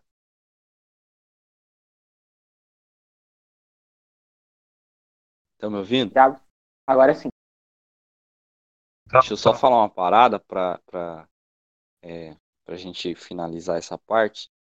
É, eu, cara, eu tive pensando nessa semana, né? Até comentei com o Lucas e com a Milena. Algo a respeito de algumas coisas da célula, né? E eu tive pensando bastante a respeito daquilo que a gente entende por guardar a palavra, né? E o Gui falou, né, de, de relembrar, de, de falar coisas que já foram faladas, né? E, cara, eu acho muito interessante que, igual o Gui tava falando, ele falou, cara, acho que foi no primeiro ou no segundo podcast. Mano, vocês têm noção que os podcasts que a gente faz dura quatro horas? Quatro horas. Eu tenho. Eu também e, mano, tenho. Eu tava pensando nisso, cara. Por que a gente consegue guardar um podcast de quatro horas? De coisas assim, nos mínimos detalhes. E às vezes a gente, tipo assim, tá numa pregação de uma hora, numa cela de palavras assim que é meia hora. E a gente esquece aquilo que a gente viu. E eu tenho, assim, no meu Uau. entendimento, cara, que é, quando a gente faz essa revisão, quando a gente realmente medita na palavra, mano, cara, isso enraiza em nós, cara. A gente lembrou de coisa aqui que a gente viu no podcast que a gente tava falando sobre revelação, mano. Cara, revelação, sei lá, os dias passam tão rápido, já faz mais de mês, né? Não sei. Já, já deu quase um mês, eu acho. Até mais, né? Você é, é louco. Mais. Mas é aquilo, né? A gente. Ah, é, é igual matemática, você tem que ficar repetindo até você realmente Justamente. pegar o conceito, cara. Tipo, como você tinha comentado, acho que. Não sei também, mano. Pode. Mas você tinha comentado de ler a Bíblia. Livros e. Pô, cara, esse, esse tal desse livro eu tenho que ler todo dia. Aí você é. foi ver no, no resultado, tinha que ler todo. Então, tipo assim, quanto mais a gente rever, tipo, busca na memória os textos, né, os acontecimentos, os paralelos que a gente faz, o ensinamento, é, a gente vai crescendo, tá? porque a gente vai, tipo, enraizando isso, tipo, é. Tem que arar a terra todo dia e a semente tá lá, mano. Começou a dar fruto, aí tem que tá, produzir outras coisas, né? Vai dar o mesmo fruto. Aí, isso aí, mano. O, o que eu quero comentar quando, quando, quando o Gabs falou isso aí, cara, eu, eu, eu fiquei em choque, né? Porque eu em choque com essa realidade. Realmente, Uh, eu lembro muito menos do que acontece na, nas pregações, tal, né, BD no culto e na célula. Eu, eu lembro do que aconteceu lá do que aconteceu aqui. Aí eu parei para pensar, será que é porque aqui a gente fala alguma coisa assim? Por exemplo, assim, a gente a, a gente que fala, só que a gente fala por quatro horas, por exemplo. Aí eu pensei, né? E daí a resposta que, que, que Deus trouxe é, é aquilo que Moisés falou, Josué falou, que Samuel falou e que um monte de gente falou. E o povo não entendia e a gente está entendendo que é aquela questão de que, olha, a palavra de Deus não vai ficar memorizada, ela não vai ficar, assim, a, a palavra de Deus, ela não somente vai estar memorizada, mas ela vai estar circuncidado naquilo que você é, aquilo vai se tornar o seu modo de agir. O fato da gente se lembrar daquilo que a gente está aprendendo é sinal que ah, um pequeno detalhe que seja mudou do, da semana anterior para essa semana. E assim, eu quero que vocês tenham né, então, que é essa mudança de vida, essa questão da gente ver o evangelho, que está permitindo que a gente traga à memória tudo aquilo que a gente está experienciando, seja aqui nas conversas, ou seja, por exemplo, nos momentos de devocional, que agora estão começando a ter uh, que é, peso cada vez maior, né? Estão começando a ter um peso maior porque mais gente está participando, mais gente está contribuindo e está falando coisas tão bonitas. E é isso que a gente. Show demais. É, sobre a questão da astrologia, não sei, eu acho. É, assim, que, que, vocês acham? O que, que, vocês acham? Quero saber o que.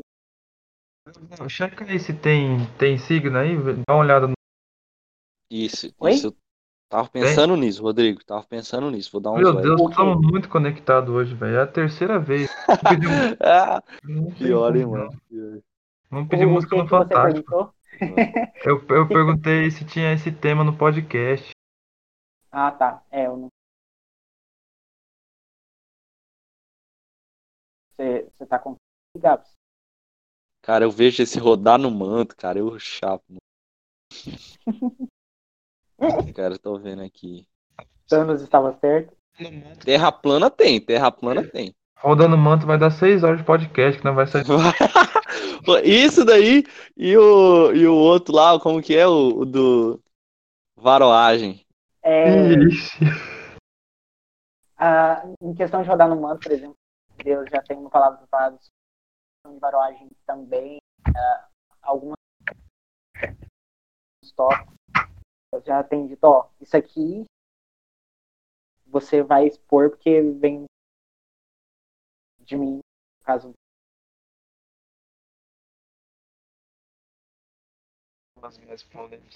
Tem que falar sério, mas depois eu vou ter que dar uma zoada.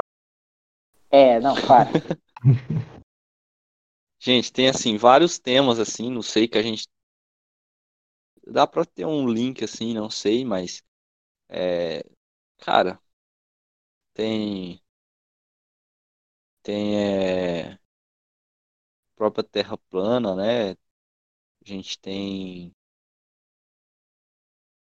a gente tem bastante coisa aqui, heresias, não sei, é a gente colocou ciência e fé, alguns tipos de coisa, mas eu acredito que se for o momento oportuno, a gente já pode passar por isso aí.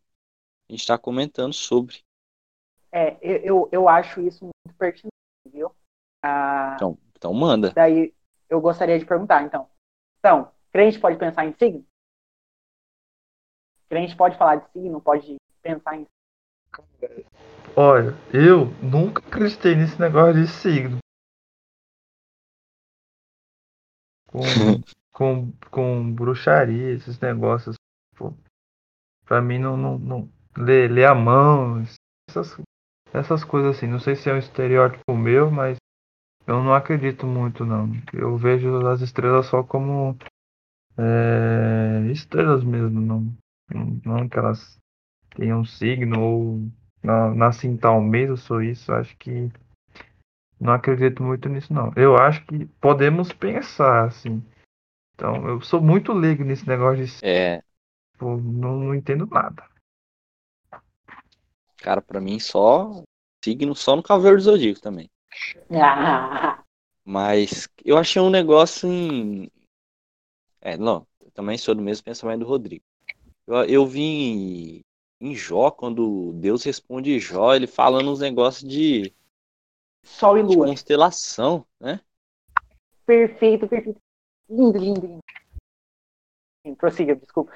Fiquei pensativo sobre isso, Gui. Se você tiver aí uma, uma resposta, você vai trazer muito esclarecimento à minha vida. Olha, desde o início, é, é- é- cara, é, é- é engraçado, cara, mas desde o início, uma das coisas que Deus mais tem, tem me dito é, é, assim, mais confirmado em mim, é em relação a isso, né? Porque sempre eu tô lendo ali, eu tô tendo, sabe, tô, tô fazendo pergunta, cada palavra que aparece ali na, na nova Almeida atualizada que eu leio, eu fico me perguntando por que essa palavra, e daí eu começo a fazer ligações com outras, enfim, com outros idiomas e outras versões. Então, essa parte de signos tem tido um peso muito intenso na minha vida, porque, ah, é, por exemplo, eu tenho um amigo que gosta do Dave Leonardo, que gosta de assistir Dave Leonardo, tenho dois amigos. Então, a partir disso, eu tenho que parar e pensar, ah, então eu preciso é, ter, ter uma mentalidade de modo a respeitar isso da melhor forma possível. E a contribuir estando perto, assim, é, é, e daí tem também a questão do signo. Eu tenho uma amiga que acredita em signo. Então, a partir disso, eu não posso falar nada que constranja a outra pessoa. Então, eu preciso não imitar ela, entendeu? É, não dizer, ah, eu estou fazendo isso porque isso é, de- é típico de pessoa do meu signo. Não vou fazer isso, mas eu preciso ter uma certeza daquilo que eu acredito, de modo a não ser desrespeitado por aquilo que falam para mim e para que eu não pronuncie a verdade de modo a constranger a pessoa. Então, indo direto ao ponto, eu vejo na Bíblia é, a questão constante da adoração do Sol e da Lua. Foi uma das primeiras adorações que surgiram, a, a adoração do Sol e da Lua.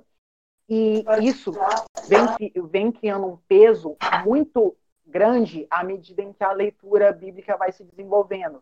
Isso aparece, então, com Moisés, isso aparece com Josué, e eu acho que Josué aparece uma das partes mais intensas, que foi o que eu, foi o que eu marquei aqui. Eu não sei onde Josué está falando sobre isso, mas ele está falando sobre as pessoas construindo torres altas para adorar o sol e a lua.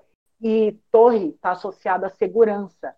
Então, eles trazem esse panorama de adoração do sol e da lua com aquela questão de que, ó, é, a partir do sol e da lua, eu consigo ter uma direção, eu consigo me guiar, eu consigo, é, eu consigo ter noção de segurança, porque, sabe, se está de manhã ou se está de noite, eu consigo, eu, eu tenho uma sensação de segurança comigo, por exemplo, quando eu estou dormindo de noite, eu tenho uma so- de segurança associada a mim.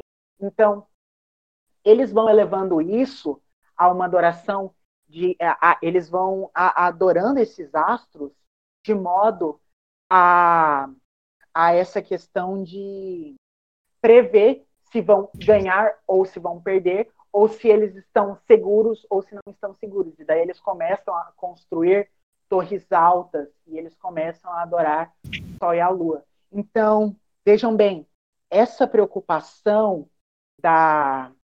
Então, eu associo, como eu falei várias vezes, a astrologia com a adoração desses dois astros principais, que foram inclusive, inclusive criados antes mesmo, antes mesmo que houvesse dia e noite. Se eu não me engano, dia e noite acontece no quarto dia, só que o Sol e a Lua, na verdade, falam luzeiros do mundo, né? Foram criados Sim. no segundo dia. Então, ah, é, isso vai fortalecendo a, é, essa minha linha de raciocínio que vai se desenvolvendo, então, por todo o livro. Então, cristão pode é, acreditar em signo? É, eu comentei lá com vocês, né, que a partir do momento em que a gente pergunta se a gente pode ou não fazer alguma coisa, a gente já está olhando para o caminho errado. Porque a Bíblia diz certinho para onde a gente.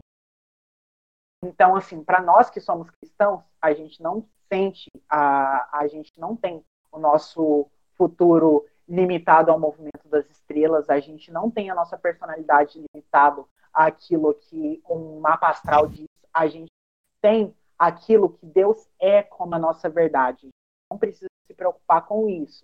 Aí, a maneira em que a gente vai falar sobre isso para pessoas que não são filhas de Deus, aquelas pessoas que ainda não estão nesse processo de, de santificação por arrependimento pecados, é uma outra história que vai ficar para um outro podcast, porque eu ainda não tenho a resposta, eu ainda estou procurando ela. Primeiro, eu estou nesse processo de entender, e eu espero que a partir desse entendimento, eu espero que isso seja de fato a, o que a Bíblia, o que Deus tinha a me dizer e o que Deus tinha a dizer para vocês também, tá?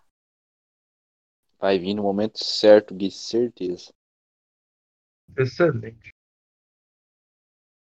Quando a gente falar E sobre eu- como refutar Deus com amor e tudo. Ah, não refutar Deus não. Refutar ah, Deus não. Então você está refutando a Cê- Deus, é, então, cê- né? é, é Jó mesmo, hein? Meu Deus do céu, mas é muito jó esse cara. Tem como. Ó, já vou dizer que você, você pode tirar o cavalo da chuva. Não tem, é, é impossível. Não, já vou dizer que Cavalo da chuva de pedra. Que... pode, pode, pode, não, tira tudo, já sai da, sai, sai da base. Cara, só falta cair no sorteio daí, mano. Vai ser demais. Refutar Deus? Oxe, como assim? Não tem negócio. É uma religião nova essa daí, cara. Ai, mano, refutar Deus, mano. Mas é, será, é, o que eu falei trouxe uma nova perspectiva para vocês. Eu não sei se está correto, porque a Bíblia não Trouxe. diz todos os detalhes. Trouxe. É isso. Não, Mas é- é, o é- que tem sido caminhado até aqui para mim, tá? Uhum. Não, é, me, me veio o exemplo da bússola.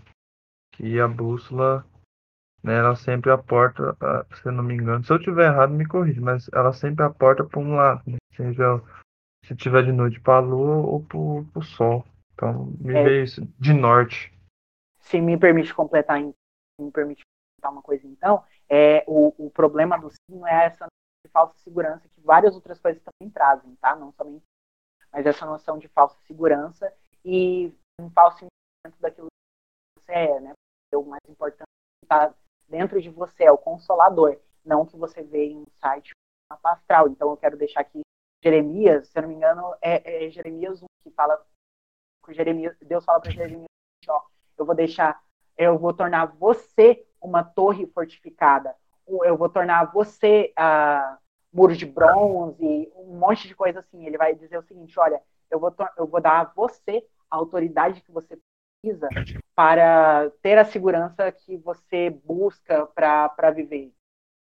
Então, é, Deus é a nossa torre forte, né? Ele é a nossa segurança. Quando a gente acredita em coisas assim, a gente aponta para o Sol e para a Lua, a gente vai ter uma falsa segurança, porque o Sol e a Lua vai deixar a gente na mão, mas Deus não vai. É isso. É. E esse, esse negócio também vai de encontro aí que a gente falou, né? Sobre sorte, sobre su, su, ah, palavra difícil, superstição.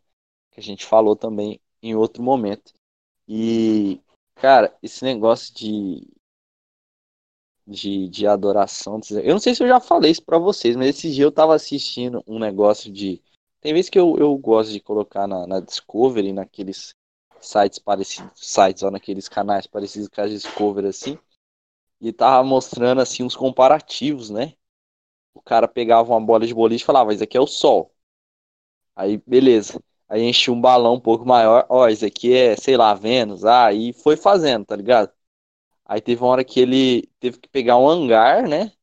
E colocando, assim, né, tipo, o tamanho dos planetas, né? Em relação à Terra, em relação ao Sol. E foi aumentando, foi aumentando as estrelas maior que existe. Aí depois ele foi fazendo uns negócios de medir distância, e foi fazendo assim um monte de experimento com coisas que a gente conhece para meio que mostrar esse tamanho todo que a nossa galáxia tem. Depois ele fala, ah, não sei o que, existe tantas galáxias e tantas galáxias. Você deve, você já deve ter estudado isso, mas é, de um jeito mais é, menos é, igual eu tô falando aqui, no jeito mais específico, né? Mas, cara, a Bíblia fala que todo o universo cabe na palma das mãos de Deus. Isso é o mais incrível de tudo. Então, se a pessoa adora um sol, adora uma lua, adora qualquer coisa entre estrela e sol, cara, Deus é muito maior do que isso. Deus é muito mais grandioso e não, nada se compara a esse tamanho que ele tem. Cara, algo que cresceu muito forte em mim agora. Josué, a, ele perseguindo, ele perseguindo, é, ele perseguindo acho que três reis e tudo mais que vieram contra ele e tal. E daí eles viram que estavam perdendo, eles começaram a fugir. A, Deus foi e parou o solo. Teve dia o dia inteiro, é, ou seja, ele impediu que a lua que a lua governasse, como Gênesis ou, e alguns outros falam, né, desse sol e lua como é, agentes de governo, deixou que a, impediu que a lua governasse para que Josué vencesse uma batalha em nome de Deus. Então, vejam que intenso Deus vindo e colocando sua autoridade sobre a lua. Querem mais? Então tudo bem. Aí a gente tem lá em Reis, também acontece de novo, repete, né? O acontecido em Crônicas. É, a, a gente né? repete em Crônicas assim. É, com, com, acho que Isaías, Isaías. Ele está falando com o rei, eu acho que é o rei Ezequias, e daí o rei Ezequias pergunta: ah, como que eu vou saber que isso vai de fato acontecer? Aí ele pergunta: você quer que o relógio adiante uma hora ou atrase uma hora? Um relógio de sol, né? Com a sombra formada e tudo. Ele fala: não, é fácil adiantar, mas é muito difícil atrasar é, uma hora. Então, no dia seguinte, foi lá e atrasou uma hora. É Deus governando sobre o sol. Então, é, acabou ali, ó. Deus falou: eu tenho autoridade sobre vocês na Bíblia. Sim. O próprio que já Cristo, era né? óbvio, né? Mas está confirmado. Sim, né? Que daí uh, acho que Paulo vai falar que Jesus foi feito. Não, acho que não foi Paulo, acho que foi Pedro. Vai falar Jesus foi feito como a, aquele que está acima de qualquer outro ser celestial. Então, a, acima de sol, acima de, acima de querubim, de serafim, de fato, né, como comentado, ele está do, do, lado direito de Deus. Bem interessante. Bem interessante. Puxa, o Gabriel caiu. Eu ia falar que o limite de Deus é o infinito. Véio. É, cara. Som. Opa. Oi. Ó, hoje não tinha caído aí. Ah, agora caiu. É, é, é muita unção, Gabriel, calma. Extrema unção. Vou repetir a minha fala que o limite de Deus ele tem. É... A gente não ouviu, mas eu vou escrever aqui. É o limite de Deus. ele falou tende ao infinito. Ah, de bonito, cara, profundo. Profundo. Esse dá pra fazer um adesivo. É, cara. Vou lá no carro. Na bike.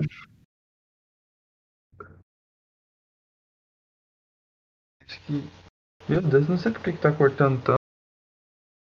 Acho que é porque tá Sobre... chovendo, tá chovendo aí? Aqui tá chovendo um monte. Tá chovendo pra caramba aqui também. Aqui também tá. Mas Era e... sobre isso que eu tinha Era... pra falar pra vocês. Então vamos fazer uma conclusão, rapaziada. Sobre é. tudo isso que a gente falou, que foi pouca coisa, né? A gente até quis refutar Deus, então. Uma duas doutrinas tá novas aí que foi surgindo. Ah, não. Fazer um... Com amor, né? É com amor. Não, com amor. não. Ainda tem, bem, né? Tem o vírgula, com amor, não. Justamente. Vamos estar tá concluindo aí o pensamento que Quem começa? Bem, a, é, a, a única coisa que eu quero falar, né, a partir de tudo isso, é que muitas vezes, então, a gente vê as pessoas que são a nossa gente vê que elas são diferentes da gente e a gente é, se comporta como mini Jonas que tentam é, que tentam é, que impede, tenta impedir, na verdade, porque isso não, não é impedido, mas impedir, ou pelo menos atrasa aquilo que é a vontade de Deus, que é, que é aquele encontro entre a pessoa e a salvação. Então a gente atua como, como Jonas, dizendo o seguinte: olha, essas pessoas elas não merecem a salvação porque elas foram más, elas acabaram é, com, sabe, a maneira que elas agiram mais. E daí Deus vem e fala: olha, é, você por acaso esteve junto desde a criação? Você por acaso foi o meu conselheiro? Quem é o meu conselheiro?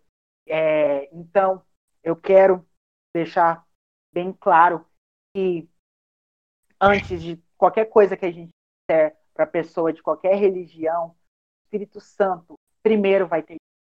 Então, a gente precisa né, sempre esperar o, Consolador agir, depois falar, né? Mas, assim, a gente também ficar atento aos sinais, né? Que o Espírito Santo está sempre no sinal e às vezes não vai e não fala, né? Não é, não é justificativa para que a gente tenha falar a palavra de Deus para alguma pessoa e nem medo, porque Deus é maior do que medo e a gente pode fazer isso de maneira sublime, sem constranger as pessoas ao nosso redor e sem nos constrangermos também no processo.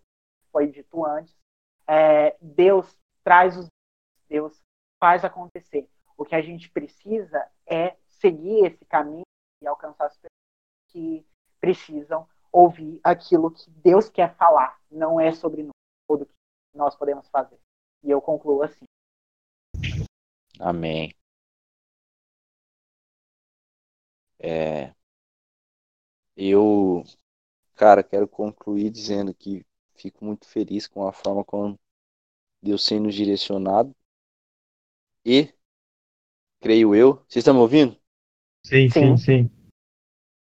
Ah, é, e creio eu que se a gente fosse falar, a gente colocou, né, religiões, cara, mas tem tanta religião, tem tanta coisa ainda que a gente é, a gente falou, né, sobre alguns pontos muito importantes, mas, cara, tem tanta religião, tem tanta coisa que a gente a gente ficaria aqui por muito, muito, muito, muito tempo. Mas assim, eu fico, é, eu saio daqui com o entendimento é, melhor a respeito de fé, a respeito de religião, a respeito de, é, de outras doutrinas, de coisas que eu acredito no momento oportuno servirão assim realmente de instrumento para a gente poder é, falar com as pessoas, para a gente saber como se portar, igual alguém colocou, né? Com esse respeito que a gente tem que ter, né? Sempre sabendo que a gente também tem essa missão de, de, de com a nossa vida mostrar, né? Cristo para as pessoas. E, cara, foi massa demais, demais, demais. Foi maravilhoso. Diga. É, minha conclusão é que esse podcast, é, esse tema, eu me veio na cabeça teria de, de, não comentou, a gente fala são católicos, para a gente é, debater, né? Crescer assim, absorver aquilo que um tem para contribuir, que a gente né, para oferecer e tudo mais assim, entrar em, em, em união, né, entrar num, num equilíbrio. Eu acho que todas essas religiões existem por algum propósito, né? Nem seja por mostrar a nós o que é o certo ou o que é errado, o que devemos fazer, o que não. E que a gente possa, né, é, tá é, falando mais sobre sobre Deus assim para essas pessoas também que proferem uma fé diferente, uma filosofia diferente e que a gente possa mesmo estar em, em, em comunhão falando com essas pessoas e manifestando a glória de Deus assim, deixando né, a gente ser usado, tudo mais. E é isso que eu concluo. Acho que o equilíbrio é, o equilíbrio é, acho que é tudo na, na vida. E é isso aí. Se quiser tirar o, o, o Craig aí, a gente